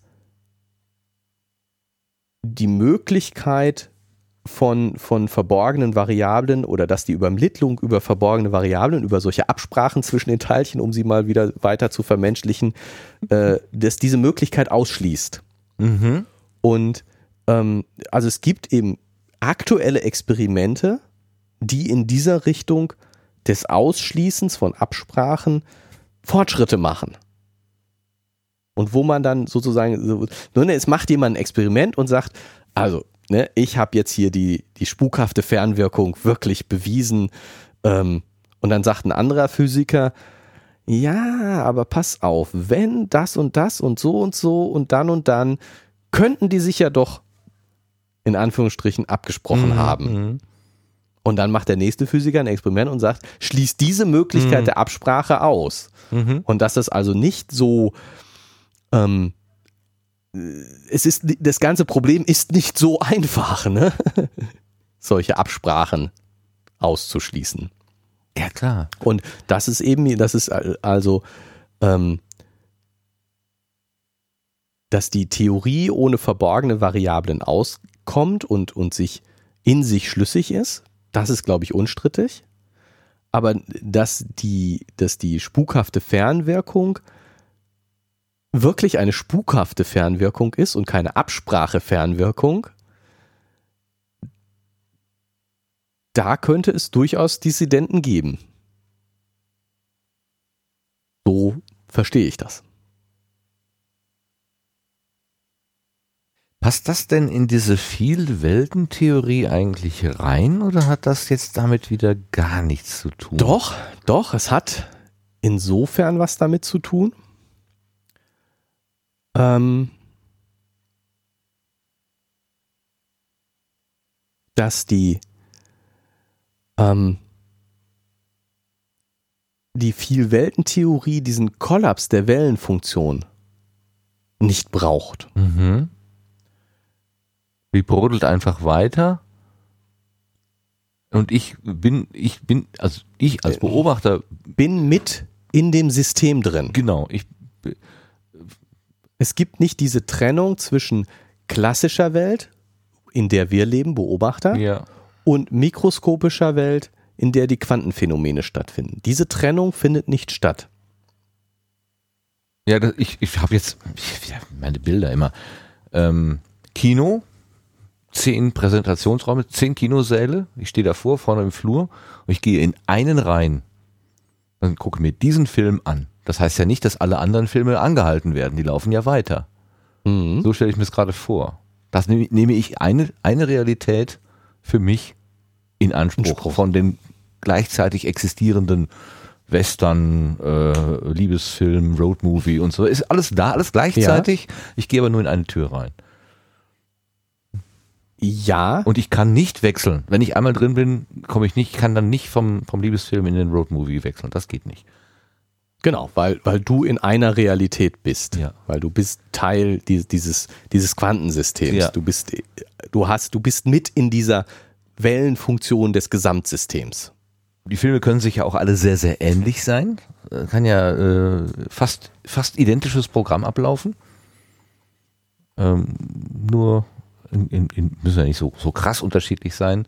Ja, es ist eben schwierig vorstellbar, wenn wir jetzt wieder bei Naja, in Schrödinger jedem könnte eine Schrödinger, Schrödingers K Katze- Katze, äh, sein. Und in dem einen Film geht sie halt zugrunde, in dem anderen springt sie raus und äh, fängt die Maus oder so. Ja, genau, aber jetzt, um wieder das Bild zu bemühen, es macht eben für das, die Weiterentwicklung der Welt einen großen Unterschied, ob die Katze lebt oder nicht. Und es ist schwer vorstellbar, dass diese, diese Welten noch irgendwie parallel bleiben. Und das, das macht dieses, das macht die Vielweltentheorie so, so unanschaulich. Ne, die Katze lebt oder lebt nicht. Äh, ja, und dann kriegt sie Junge oder sie, weil sie nicht mehr lebt, kann es diese Jungen gar nicht geben. Und äh, es ist nicht vorstellbar, dass diese Welten wieder zusammenkommen, wo einmal die Katze lebt und die Katze nicht lebt. Und da, da diese, diese Aufspaltung dauernd passiert, müssten, müssten, die, müssten es äh, exponentiell immer mehr Welten werden. Ja. Und, und das ja, ist mindblowing. ja, lustig. Also das ich, ist so, Ich habe ich hab mit dieser Vielweltentheorie habe ich weniger Probleme als sowas wie flughafte Fernwirkung mir zu, vorzustellen. Ähm, aber er hat ja auch hier so ein, was Hübsches dazu geschrieben, ne? Ähm, ähm, wo war das denn jetzt mit diesem viel? Die ist irgendwie, er hat sie ja bezeichnet als äh, irgendwie leichter verständlich. Na, hab ich, das habe ich das nicht wiedergefunden. eine logisch einfache, aber für den Normalverstand extrem unverdauliche Antwort Ja, gibt die sogenannte Vielwelteninterpretation nach dem amerikanischen Theoretiker Hugh Everett. Das ist ja zumindest logisch einfacher, aber ja gut, extrem Der- schwer verdaulich. Du hast natürlich völlig recht, weil die, ähm, die Realisation, Der Messvorgang spaltet die Quantenwelt quasi in getrennte Zweige auf. Alle möglichen Res Genau. Re- Messresultate existieren in parallelen Teilwelten. Und dieses Spalten findet eben dauernd statt. Das ist so, dass das, man, es wäre ja noch vorstellbar, es gibt viele parallele Realitäten, ja, pff, prägend, Mhm. ne, so, aber dass die sich dauernd aufspalten und immer mehr werden, das finde ich schon, ne, vielleicht finden einige dann einfach keine Wahrnehmung und sterben ab, sozusagen. ja, dann würde die Realität aber wieder nur mit der Wahrnehmung existieren. Und da sagt er ja nu, also ich meine, seit dem Urknall sind 13,8 Milliarden Jahre vergangen. Und die meiste Zeit davon gab es keinen Beobachter, der das wahrgenommen hat. Wir gehen aber doch davon aus, dass diese 13,8 Milliarden Jahre stattgefunden haben. Hm. Also die, die Existenz der Welt ohne Beobachter ist schon irgendwie eine Voraussetzung. Der Mond ist auch da, wenn gerade keiner hinguckt. Leuchtet das Licht im Kühlschrank auch, wenn die Tür zu ist?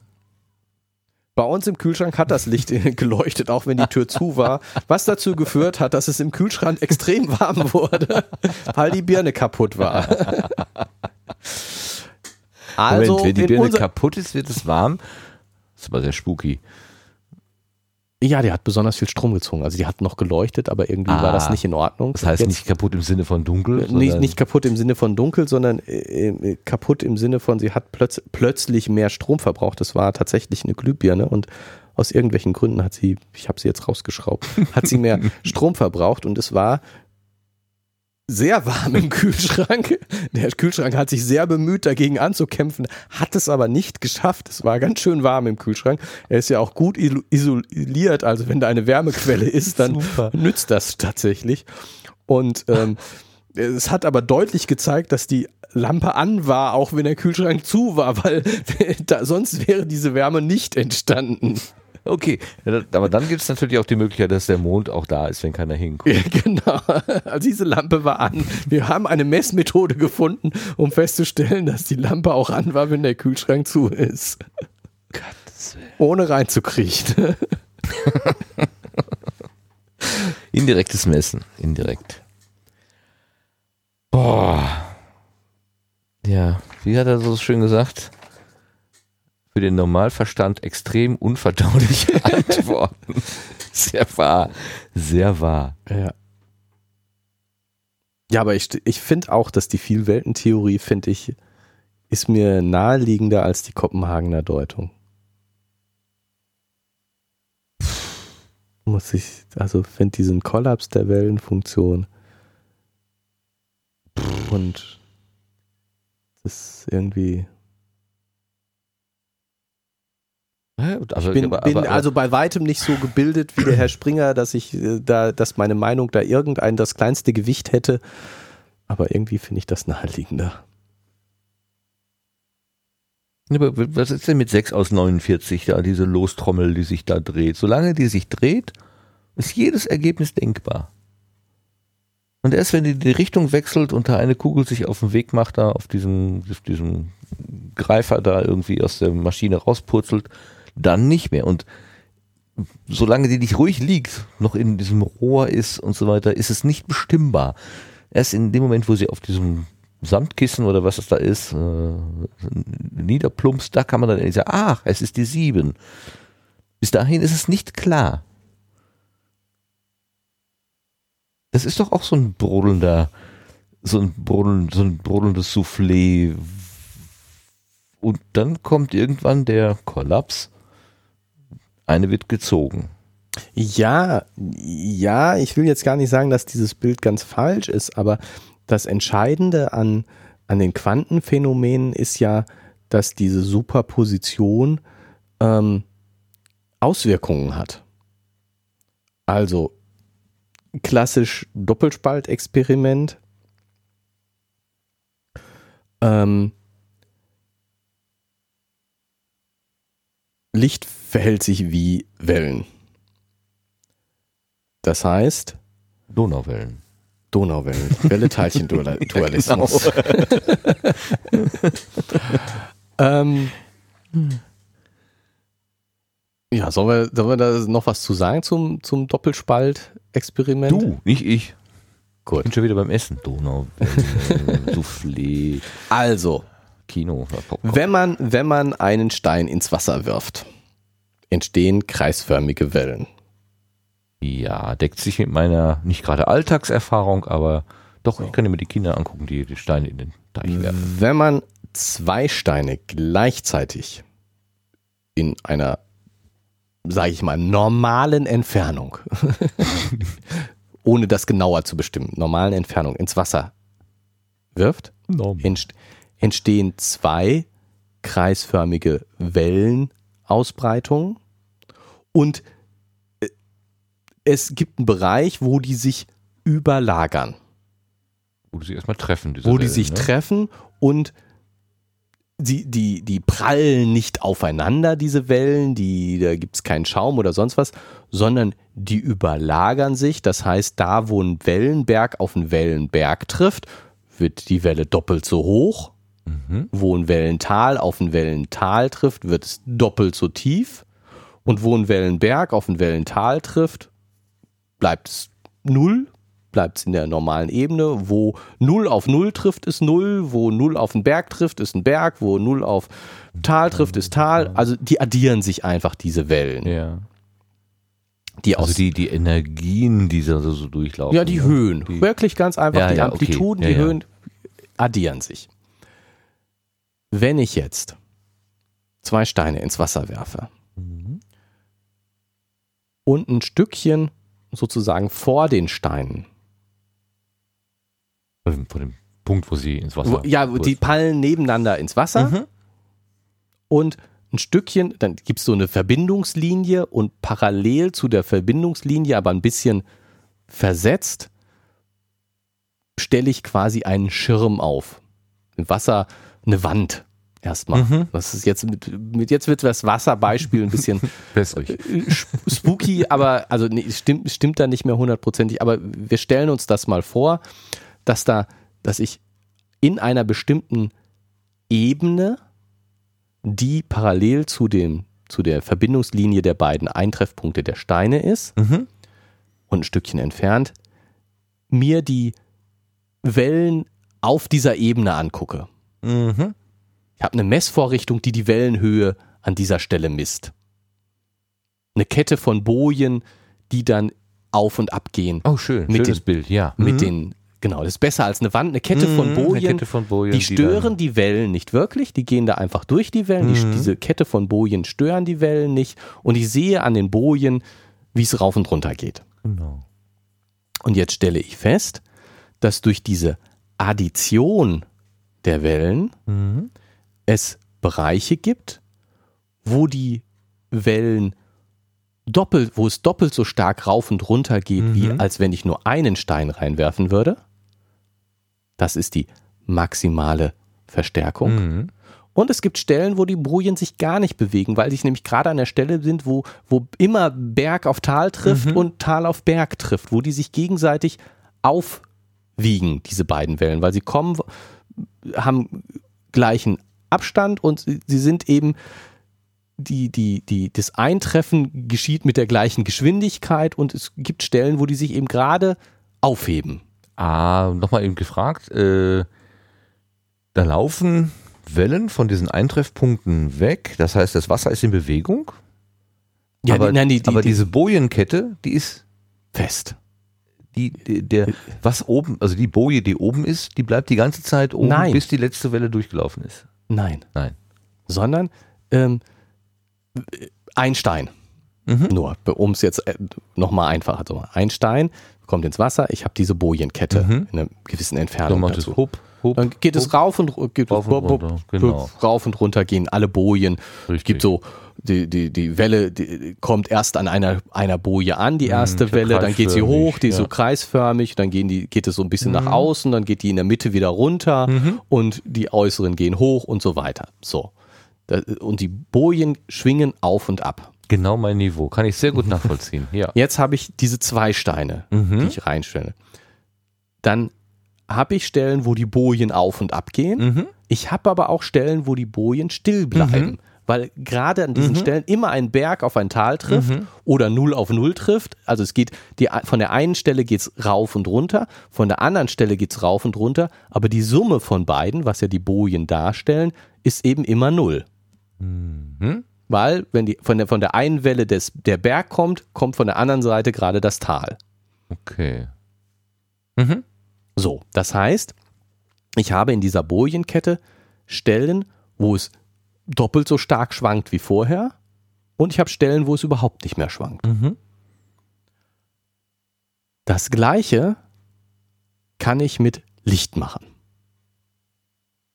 Mhm. Dafür muss ich erstmal diese, diese eindeutigen Wellen erzeugen. Also Steine irgendwo reinwerfen. Mit Lichtwellen. Mhm. Aber Ja, eindeutige Wellen, in- wenn ich normales Licht le- nehme, dann ist das wild durcheinander. Licht sind elektromagnetische Wellen. Es sind auch Wellen. In alle Richtungen, in allen Wellen, ne, nicht in allen Wellenlängen. also Nee, Ja, genau, in vielen Wellenlängen. In vielen Wellenlängen, in vielen Richtungen sind die orientiert. Ähm, alles durcheinander. Mhm. Damit kann ich nichts anfangen. Ich brauche kohärentes Licht. Mhm. Das heißt, Licht, was, wo, wo, wo die Wellen erstmal die gleiche Wellenlänge haben, so wie das bei den Steinwürfen der Fall ist. Ich habe ja eine Welle nur, die von einem Stein ausgeht. Ich habe Mhm. nicht irgendwie ein Mischmasch von Wellen. Laienhaft gesprochen, einfarbiges Licht. Genau, einfarbiges Licht. Okay. Und diese Wellen, dieses, dieses einfarbige Licht muss auch noch so ausgerichtet sein, dass die Wellen in diesem einfarbigen Licht, das, die Farbe ist die Wellenlänge, Mhm. muss auch noch, die Welle muss gleich ausgerichtet sein. Muss die gleiche Orientierung haben, ob es rauf oder runter schwingt oder rechts oder links, Beim Polfilter. zum Beispiel. Und Wellenberge müssen auf Wellenberge treffen, die dürfen nicht irgendwie verschoben sein. Okay. Die müssen gleichzeitig losgeschickt müssen gleichzeitig, werden, so wie die Steine quasi gleichzeitig Genau. eintreffen müssen, damit Ja. das einigermaßen gut funktioniert. So. Wenn ich die jetzt, wenn ich so eine Lichtwelle oder wir kommen noch mal kurz zu dem, zu dem ähm, Wasserbeispiel zurück, weil Mhm. man das gut erklären kann. Jetzt kann ich, ich kann mir ja vorstellen, äh, so Meereswellen, Mel Wellen am Meer, Mhm. sind nicht kreisförmige Wellen, sondern langgestreckte lineare Wellen, gerade Wellen, Wellenfronten. Am Strand, Am Strand, wo sie schon gebrochen sind. nö, nicht wo sie auch, auch draußen Auch auf dem draußen, Meer. ja. Also so, Okay. so eine reine, schöne Welle ist eigentlich ja. ein bisschen idealisiert, eine gerade Front, eine gerade Ja, Wellenfront. sieht man ja manchmal Fil Filme vom Schiff im Sturm, das fährt dann auf so eine auf so eine drei Meter hohe Wellenwand zu. Genau, und, dann jetzt so hoch und wieder runter, runter. und, so, genau. und die kommen immer wieder Mhm. und oder auch im, im Wellenbad, im Schwimmbad äh, Mhm. ist ja häufig nicht eine kreisförmige Welle, eine punktförmige Mhm. que äh, Quelle der Welle, sondern so eine, so eine Wand, die das macht und dann habe ich parallele Wellen. Ja. Jetzt stelle ich mir vor, diese parallelen Wellen aus dem, vom Meer kommen auf eine Hafeneinfahrt Mhm. dann breitet sich im Hafen eine Welle aus.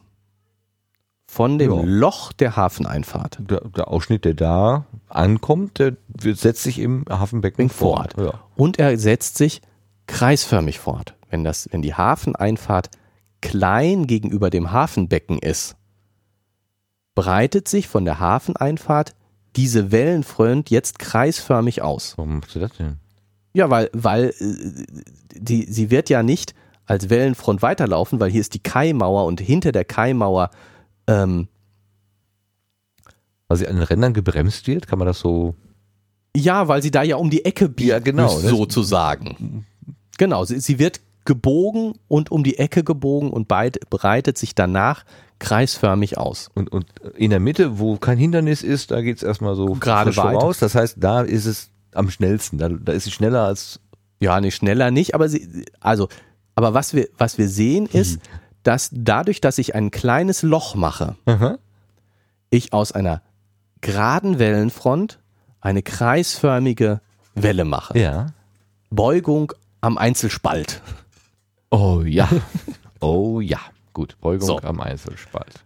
Und das Gleiche, genau das Gleiche, was man sich beim Wasser mit der Hafeneinfahrt vorstellen kann, passiert mit Licht. Wenn ich Licht durch einen schmalen Spalt schicke, Mhm. und schmal und klein heißt jetzt klein im Verhältnis zur Größenordnung der Wellenlänge. oder im Rahmen dieser Wellen, das sind die Größenordnung, von denen wir sprechen. Also sehr, sehr klein. Klein, so, klein. so klein ist das gar nicht. Aber wie auch immer. Nee? So. Aber nicht Millimeter oder, oder was? Doch kleiner. Äh, ja, muss schon kleiner als Millimeter sein. Also wenn, gerade wenn du diese Beugung am Einzelspalt machen willst, ja, muss kleiner als ein Millimeter sein. Aber nagel mich jetzt nicht auf nö, genaue dass das Zahlen mal fest. vorstellen kann. Aber Also auf jeden Fall, es hat was mit der, breit. Also es hat das- was mit der, mit der Größenordnung der Wellenlänge Mhm. zu tun. Äh, nur dann kannst du dieses, dieses, dieses sozusagen, dass es sich kreisförmig in der, der Hafeneinfahrt ausbreitet, wirklich so als kreisförmig ansehen. Mhm. Und ähm, damit, äh, also das funktioniert auch mit Licht, Mhm. einem Einzelspalt. Und jetzt nehmen wir zwei Spalte, die nebeneinander sind und haben dahinter diese kreisförmigen Wellen, Okay, also Lichtwellen. Lichtwellen, Mhm. so wie, die wie von den beiden Steinen erzeugt. Ja. Und statt der Bojenkette nehmen wir einen Schirm, wo wir das Licht einfach auffangen. Mhm. Und man sieht, dass ähm, an dem Schirm es Stellen gibt, die hell erleuchtet sind. Das sind die Stellen, wo die Bojen ganz stark auf und ab tanzen. Mhm. Und es gibt tatsächlich Stellen, die dunkel sind, wo die Bojen still sind. Da kommt keine elektromagnetische Welle an. Und deswegen ist der Schirm dunkel. Dunkel. Und das kann man sehen. Das, das ist nicht so einfach, äh, nicht so schwierig nachzustellen. Nimm einen Laserpointer, ähm, du musst den ein bisschen aufhalten, damit er durch die beiden Spalten, damit er durch beide Spalten gleichzeitig geht. Mhm. Ähm, und nimm, nimm was, nimm so eine, so eine Foto, äh, man kann die mit, mit Dia, also wir haben das in der Schule gemacht. Es Mhm. ist nicht ein wahnsinnig kompliziertes, aufwendiges Experiment. Es ist auch alles, wo, wo wir von Anschauung gesprochen haben. Es sind alles Dinge, die ich mit meinen Sinnen direkt wahrnehmen kann. Ja, das klar. Also, oder ziemlich direkt nah wahrnehmen kann. Ich habe diesen Laser, ich habe hab eine, eine ähm, hab was um den Spalt ein bisschen, den, den Laserstrahl ein bisschen ähm, breiter zu machen. Ich schicke den auf ein, ähm, auf ein Dia, sowas, wo, wo ich, wo ein Gitter drauf gemalt ist, dann habe ich noch mehr Spalten, dann kann ich es noch besser sehen. Auf jeden Fall kann, könnte ich diese Spalte unter einem Mikroskop tatsächlich sehen. Ist also jetzt nicht so, dass das so kleine Größenordnungen sind, die, dass, dass ich das nicht mehr wahrnehmen kann, Mhm. Nicht mehr mit klassischen Methoden wahrnehmen kann. Und dann habe ich, ähm, jetzt, er macht es jetzt hier. Er versucht das jetzt zu machen. Ja, probier mal. Ich habe mir gerade überlegt, ich habe doch einen Laserpointer in der Tasche. Wenn ich jetzt ein Stück äh, Karton nehme, was ich gerade hier aus einer Verpackung herausgeschnitten Dann habe, mit dem jetzt zwei- Cuttermesser, Zwei Schlitze, sehr zwei- äh, recht dicht beieinander. recht Probier mal. dicht. Ja, klar, das musst, du musst es ja mit einem Laserpointer treffen können. Dann müssen wir gleich mal das Licht ausmachen. Jetzt, jetzt, boah, jetzt machen wir aber den methodisch inkorrekten echt Konkurrenz. Wenn das funktioniert, Glaube ich ja kaum. wenn das funktionieren sollte. Ja, die müssen schon sehr, sehr klein sein. Ja, das Aber ist, äh, zeig mal. geht schon auseinander. Also ist schon kein. Du kannst es ja gerne selbst versuchen. Na, ich glaube aber so ganz, Meinst du, das ging noch? Wo ist denn mein Laserpointer? Komm her, du das mal Schlingel. zurechtzubiegen. Also das wäre ein Hammer, wenn wir das hinkriegen würden. Naja, ein bisschen Spaß muss sein. Also, ähm, lass mich eben noch zu Ende erklären, bevor Ja. wir das Prä äh, Experiment praktisch machen. Ähm, Ich habe die, die, also wir haben, das kann ja nicht so sein. ich die habe ausgelaufen? ich hab eine Batterie. Oh, scheiße, Ich- Batterien sind ausgelaufen. Ich habe äh, äh, Akkus habe ich mit. Aber guck mal, wie kann denn, wie können denn diese Duracell, diese sündhaft teuren Dinger, die ich extra deswegen kaufe, damit es nicht ausläuft? So, jetzt lenk nicht ab, sonst kommen wir völlig in den Wald. Also wir haben Doppel. Doppelspalt, Doppelspalt ich kaufe Experiment. demnächst nur noch von. Wir haben das. Doppelspaltexperiment Ja. und wir, wir können ähm, helle und dunkle Streifen auf dem Schirm hinter dem Doppelspalt sehen, wenn wir einen Laser durch so einen Doppelspalt schicken. Mhm.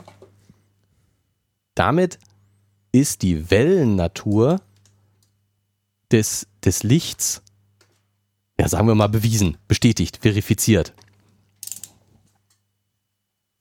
Die Wellennatur des Lichts, weil es sich so verhält wie das wie Wasser. Wasser, wie Wasserwellen. Ja. Genau, so diese Interferenz nennt man das, was dahinter stattfindet, funktioniert nur mit Wellen. Ja, das mit dem Bewiesen ist ja jetzt, also Bestätigt. wir finden nichts, was dem widerspricht. Ja, und wir können, wir können dieses Phänomen der Interferenz, es gibt helle und dunkle Stellen, am besten durch Wellen erklären.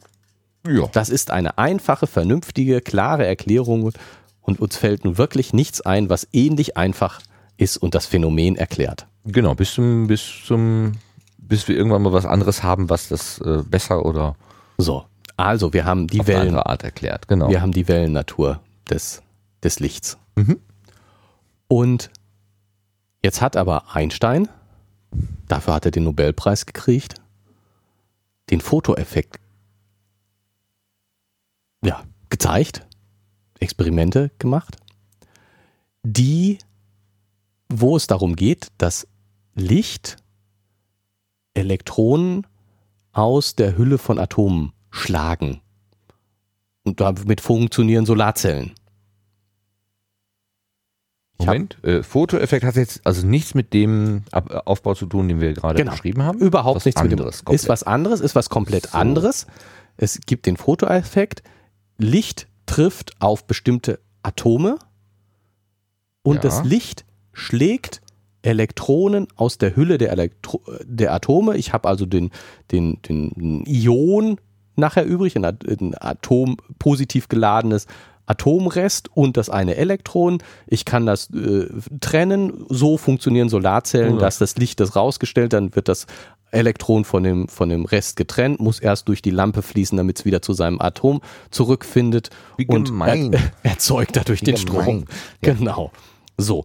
Und über bestimmte Parameter und über bestimmte Theorien und Gedanken und wo kann man aus diesem Experiment, und das ist Einsteins Verdienst, dass er das, dass er also diese Experimente gemacht hat und die passende Erklärung dazu gefunden kann man eben äh, jetzt mit, mit Wellenlänge und äh, rausfolgern, dass eben bestimmtes Licht schlägt es raus, bestimmtes schlägt es nicht raus, kann man sagen, Licht muss gequantelt vorkommen. Licht kommt in diskreten Einheiten vor. Licht ist ein Teilchen. Ich weil wollte nur- sagen, in Päckchen oder In Päckchen. in, in Steinen, Weil- weil in, weil ich- Steinen oder was in Genau, weil ich eben sagen kann, die, es muss eine bestimmte Energie haben, um dieses Elektron rauszuschlagen. ja. Und ähm, diese Energie tritt bei einer bestimmten Wellenlänge aus. Wenn ich längeres welliges Licht habe, hat das zu wenig Energie. Und egal wie stark ich es beleuchte, wie hell ich es mache, wenn ich die falsche Farbe wähle, Aha. reicht die, die Einzelenergie eines Lichtteilchens nicht aus, um das Elektron rauszuschlagen, wenn ich die Richt wenn ich ab einer bestimmten Wellenlänge sind die Teilchen so, dass sie die Elektronen rausschlagen können, auch wenn ich nur ganz wenig Licht drauf mache. Dann sind es halt wenige Teilchen, aber jedes einzelne ist in der Lage, das rauszuschlagen. Mhm. Und das Mhm. zeigt den Teilchencharakter des Lichts. Mhm. So, ich habe diesen Welle-Teilchen-Dualismus. Ich habe ein Experiment, das den Wellencharakter zeigt Mhm. und ich habe ein Experiment, das den Teilchencharakter von Licht zeigt. Eigentlich unvereinbar. Eigentlich unvereinbar. Und noch schlimmer. Ich kann das Gleiche mit Elektronen zum Beispiel machen. Auch Elektronen, Da weiß man sofort- Photonen, Ne? äh, genau, Ja. äh, beim Licht sind es Photonen. Photonen. Und eigentlich, man ist erstmal davon ausgegangen, Licht ist, ist Welle, das ist einem irgendwie naheliegender. Licht ja. sind Strahlen, ne? denkt man erstmal nicht an Teilchen, aber sie haben eben auch Teilchencharakter, diese Lichtstrahlen.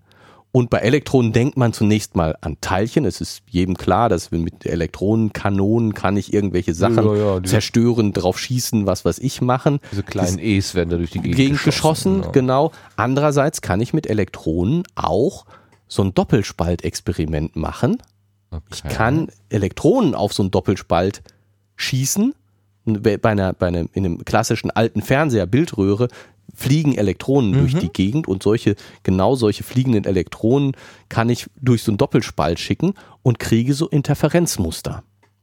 Also Ah. auch Elektronen verhalten sich wie Wellen. Okay. Und jetzt kann ich sogar Aha. Elektronen oder Photonen, ich kann die, die, jetzt bleiben wir beim Laserpointer. Beim Laserpointer, nee, funktioniert nicht, aber äh, Gedankenexperiment. Ich weiß nicht, wie leicht das praktisch durchführbar ist. Ich kann einen Lichtstrahl durch diesen Doppelspalt schicken und die Interferenz messen, gucken, was am anderen sein wird. Ich kann den Lichtstrahl so schwach machen, so wenig Licht dadurch schicken, dass ich sage, in einem Moment ist immer nur ein Photon in der ganzen Apparatur. Ja. Weil ich weiß, wie viel Energie so ein Photon hat. Und ich, wenn ich jetzt sage, die, die, die, das Photon braucht so viel Zeit von dem der Aussenden der Mhm. Quelle bis zum Schirm, dann kann ich sagen, mein Lichtstrahl ist so schwach, dass immer nur ein Photon in der äh, Apparatur. Apparatur ist. ist. Ich, es kann also mit nichts wechselwirken. Bei die Wellen, diese Interferenz entstehen dadurch, dass zwei Wellen miteinander wechselwirken, dass sie sich addieren. Bei einem Photon, wie soll das, wie kein soll ein Photon mit sich selber wechselwirken oder was soll da passieren? Ja. Ein Photon kann nur durch einen der beiden Spalte Es ist ja eine fliegen. natürliche Zahl. Es kann sich nicht addieren mit sich selbst. Genau, und es kann nur ne? durch einen der beiden Spalte fliegen. Ach ja, Denkt auch noch, genau. Denkt man Äh, so, ne? rechts, ne? Entweder fliegt es links oder fliegt rechts. Wie, ne? Was soll da passieren? Genau. Und trotzdem, wenn ich denn den Schirm aufstelle und tausende von diesen Photonen da durchschicke, habe ich nachher das Interferenzmuster. Wenn ich angucke, wo sind die Photonen gelandet. Was zeigt, dass diese Photonen tatsächlich durch beide Spalte gleichzeitig fliegen.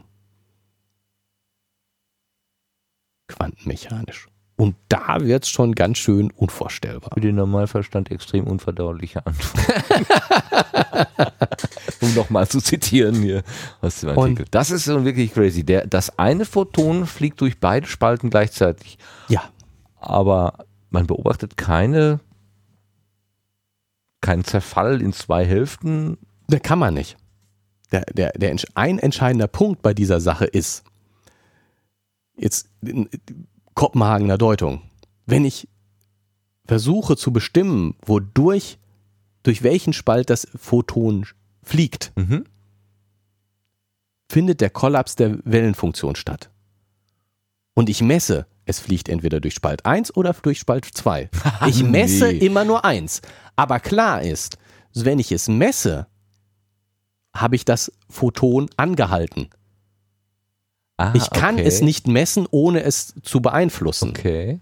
Und damit habe ich keine Interferenz mehr.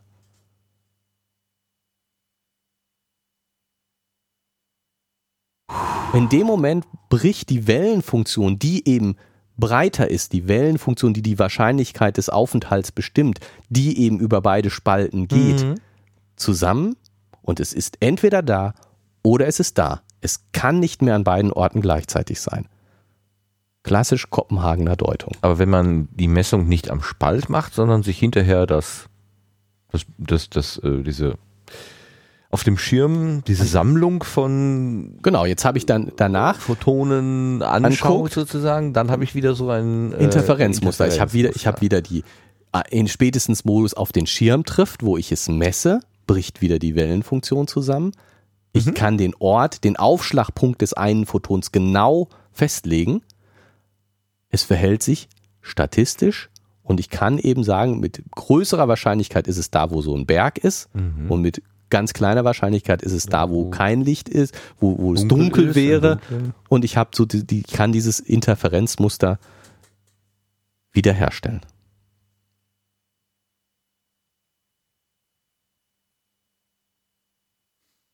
Mhm. Da hört dann auch die Analogie mit der Lostrommel auf, denn da kann ich ja jederzeit messen. Genau. Ähm, Und es bricht nichts zusammen. Es bricht genau, keine wahrscheinlich keine Wellenfunktion. Sich eigentlich nicht.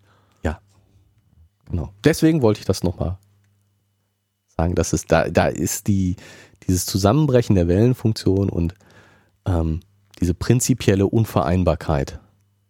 Durch, die- du, hast, du hast eine wirkliche Überlagerung. Es fliegt durch beide Zustände gleichzeitig.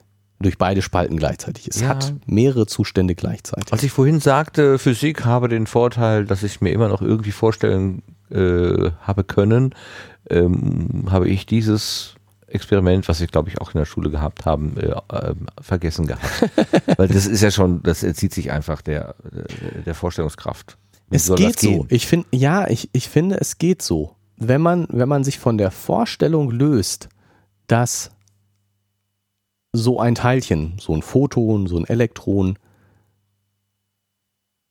eine, ein, mit einer Kugel vergleichbar ist, Ein Fußball ist, ja. ein Fußball ist und eine abgegrenzte Oberfläche hat, dann finde ich schon, dass man sich das noch vorstellen kann, dass so ein Photon eben verschmiert ist, eine, eine, eine Ausdehnung hat, die Ah, irgendwie so, so eine wabernde. so, waber, so wabernd und so, wabernde so Wolke. halb da und halb nicht da, schaumförmig, keine Ahnung, wie ich das äh, beschreiben soll, aber ähm, ich finde schon, dass man sich diese Verschmiertheit durchaus noch vorstellen kann.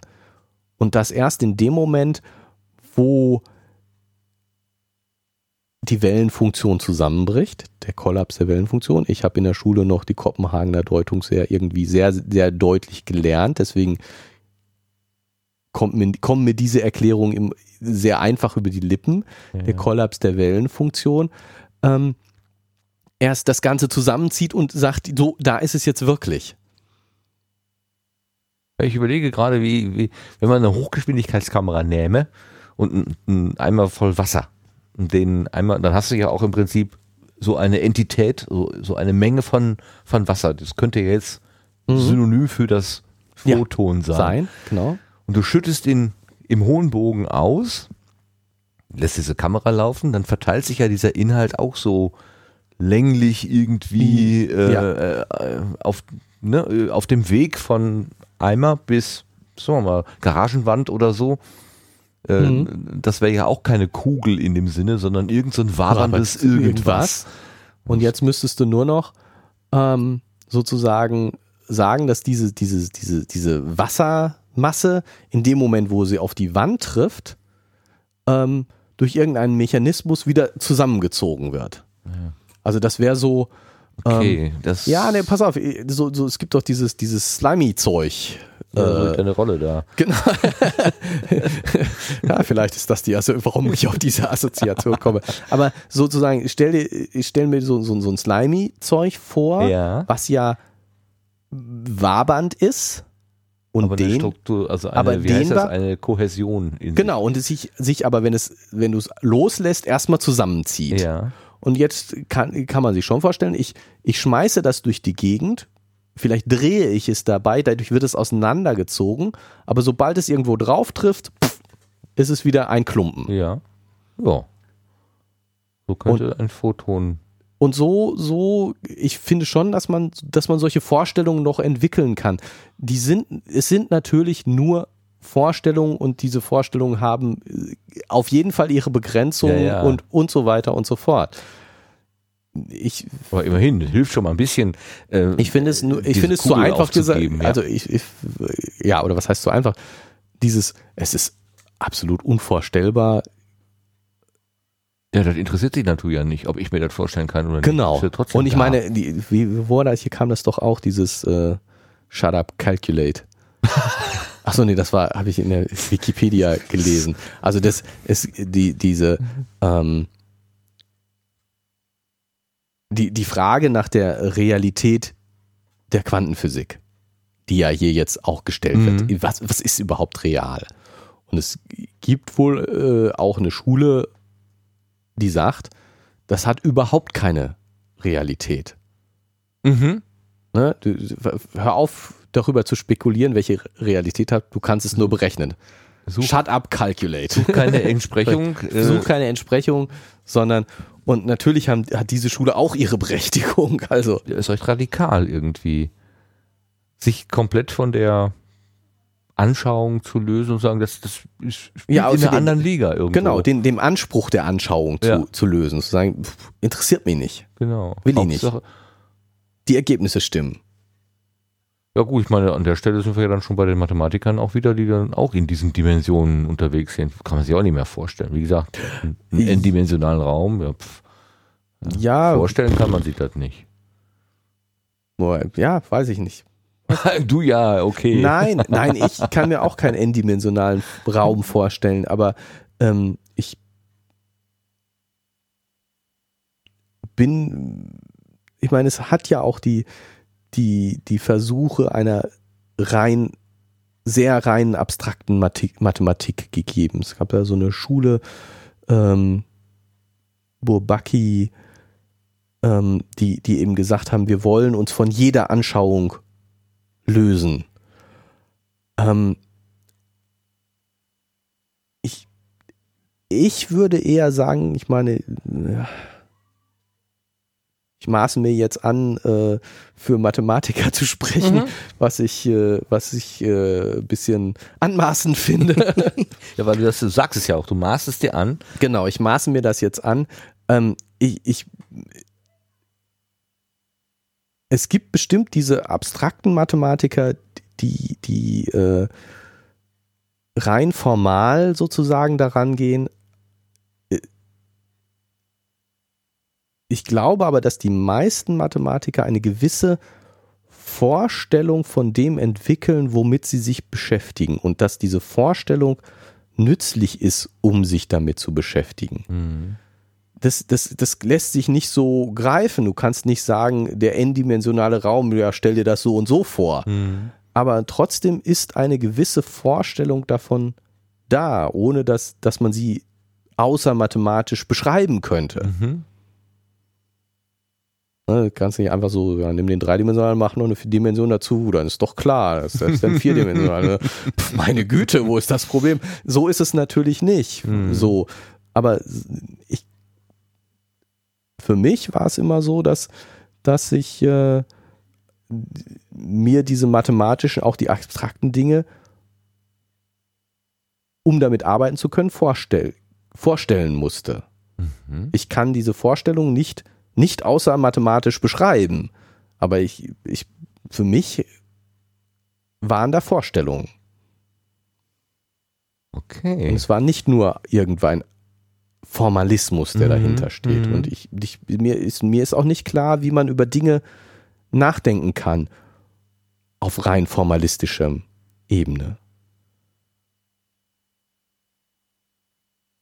Um darüber nachzudenken zu können, brauche ich eine Vorstellung davon.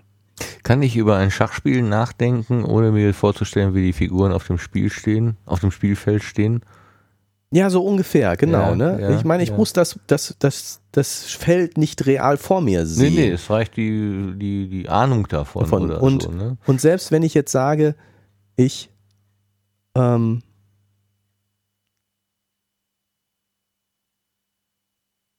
ja, weiß ich nicht, selbst, selbst wenn ich jetzt sage, ich habe dieses Schachbrett nicht, ich habe nur die formale Aufschreibeweise von, Scha von dem Schachspiel ähm, und, und äh, mach sozusagen formal die Züge Mhm.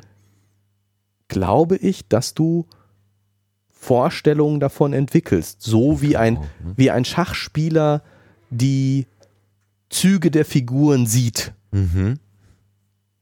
Ne, das ist ja, es ist ja nicht nur so, dass er das, das Schachbrett sieht, sondern er sieht die, die Konstellationen, Mhm. sieht er Oder sie. Oder sie. so, wir wollten das Experiment versuchen. Ja, hast du einen Laserpointer in meiner Ach so, ist, äh, ich habe Eimer? der geht auch nicht mit. Hast du noch Bat ich hab, Batterien? Habe ich. Ja, aber kleine, Triple A. Ich Ja, hab habe ich, irgend- habe ich, habe ich, habe Also ich. der Schaden sieht nicht so arg aus. Ich meine, es ist ordentlich viel von dieser. müsste ich, sagen wir, sagen wir so, müsste ich haben. Guck mal hier, da sind AAA Och, drin. Der vor, Akkus. vorbildlich. Meinst du, wir machen jetzt zum Abschluss dieses. Doppelspalt-Experiment? Dann machen wir das Licht aus und dann Genau, wir probieren das jetzt. Ich, bin ich gut. Dunkel genug ist es ja. Ach so. Immer erst mit der Feder. Hm. Oh, es brummt. Also der Schaden ist abzählbar. Das brennt immer so an den Fingern. Es ist ein relativ großes. Ja, lass es uns probieren. Ich habe nochmal versucht, ein paar Willst du schießen? Spalte zu machen. Damit geht's, ne? Also, äh, wir haben jetzt hier einen Laserpointer, der macht grünes Licht und Gerrit hat auf dieser Pappkarte zwei äh, Löcher, äh, zwei Das Streifen. funktioniert. Ich Wir sage haben- dir, das funktioniert. Das müssen wir doch fotografieren hier. Das ist doch, das ist doch das Bild für die. So. Das ist doch das Episodenbild. Meine Damen und Herren, Sie, Sie bekommen jetzt einen Eindruck davon, wie hier Episodenbilder gefaked werden. So. Kann man das erkennen? Ich sehe ihn. Nein. Ach so, so rum.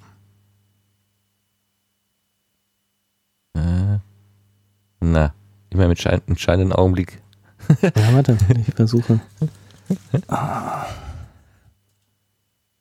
Ach so, durch höher, höher halten wird das etwas breiter. Kann es nicht still genug halten. Ja, also im Moment sehen wir ja natürlich noch keine, Eine Beugung. keine, keine, ja, Beugung schon. Du siehst ja, guck mal, wenn ich, du siehst, dass es breiter wird. Mhm. In, in senkrechter Richtung zu den, zu den Schlitzen.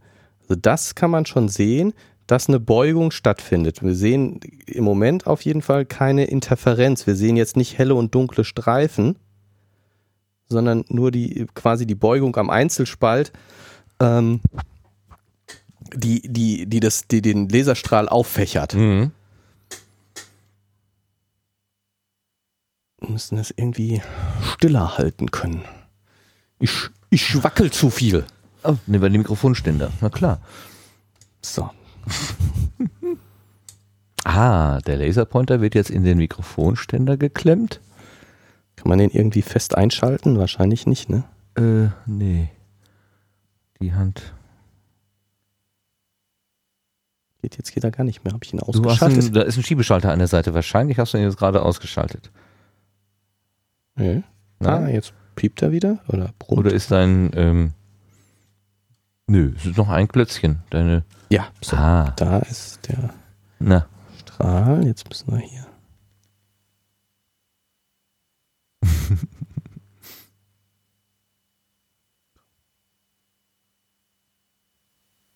stell doch mal Scharfkamera. Versuche hier Fotos zu machen. Aber,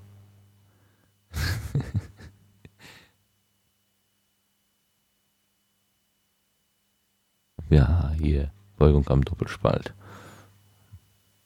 Nee, ne, kann man nicht. Kann man? Aber ich kann da gar nicht hingucken, der ist so hell. Obwohl er nicht aus China ist.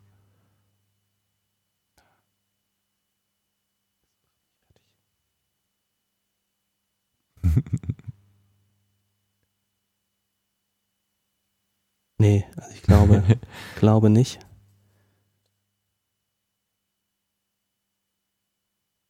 Das ist, äh, Ich habe doch. Aber die, die Idee ist doch, ist klar. Und dass es so gehen könnte, schön.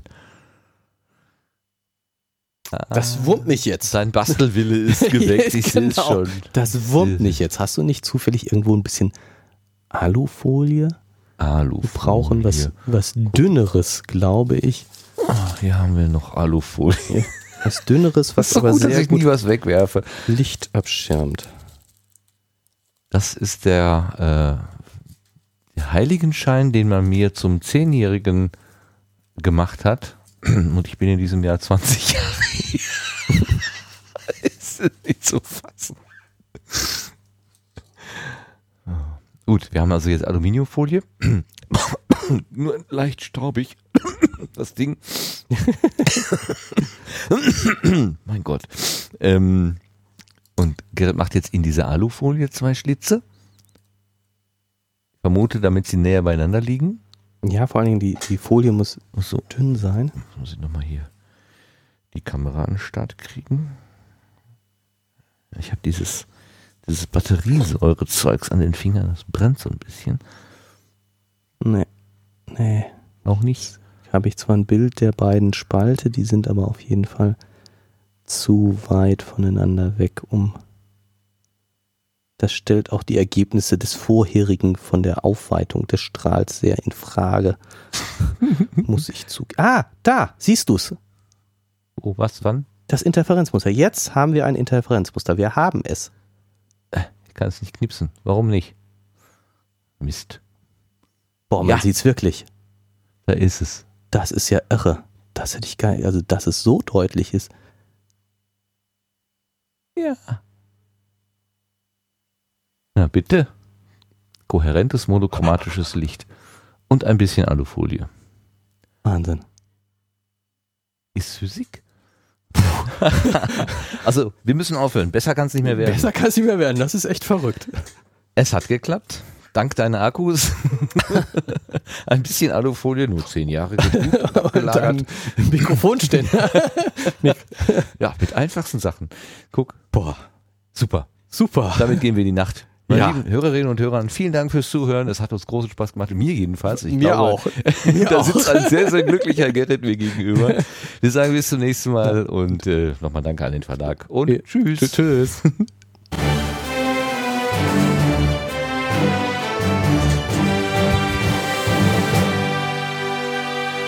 Das ist ja verrückt. Ich glaub's nicht. Aber es war doch eindeutig Es war ein Streifen. weit aufgefächert und die Streifen zu sehen, Ja, oder? ja, also, ja, ja, ja, ja, ja. Verrückt. Physik. Physik.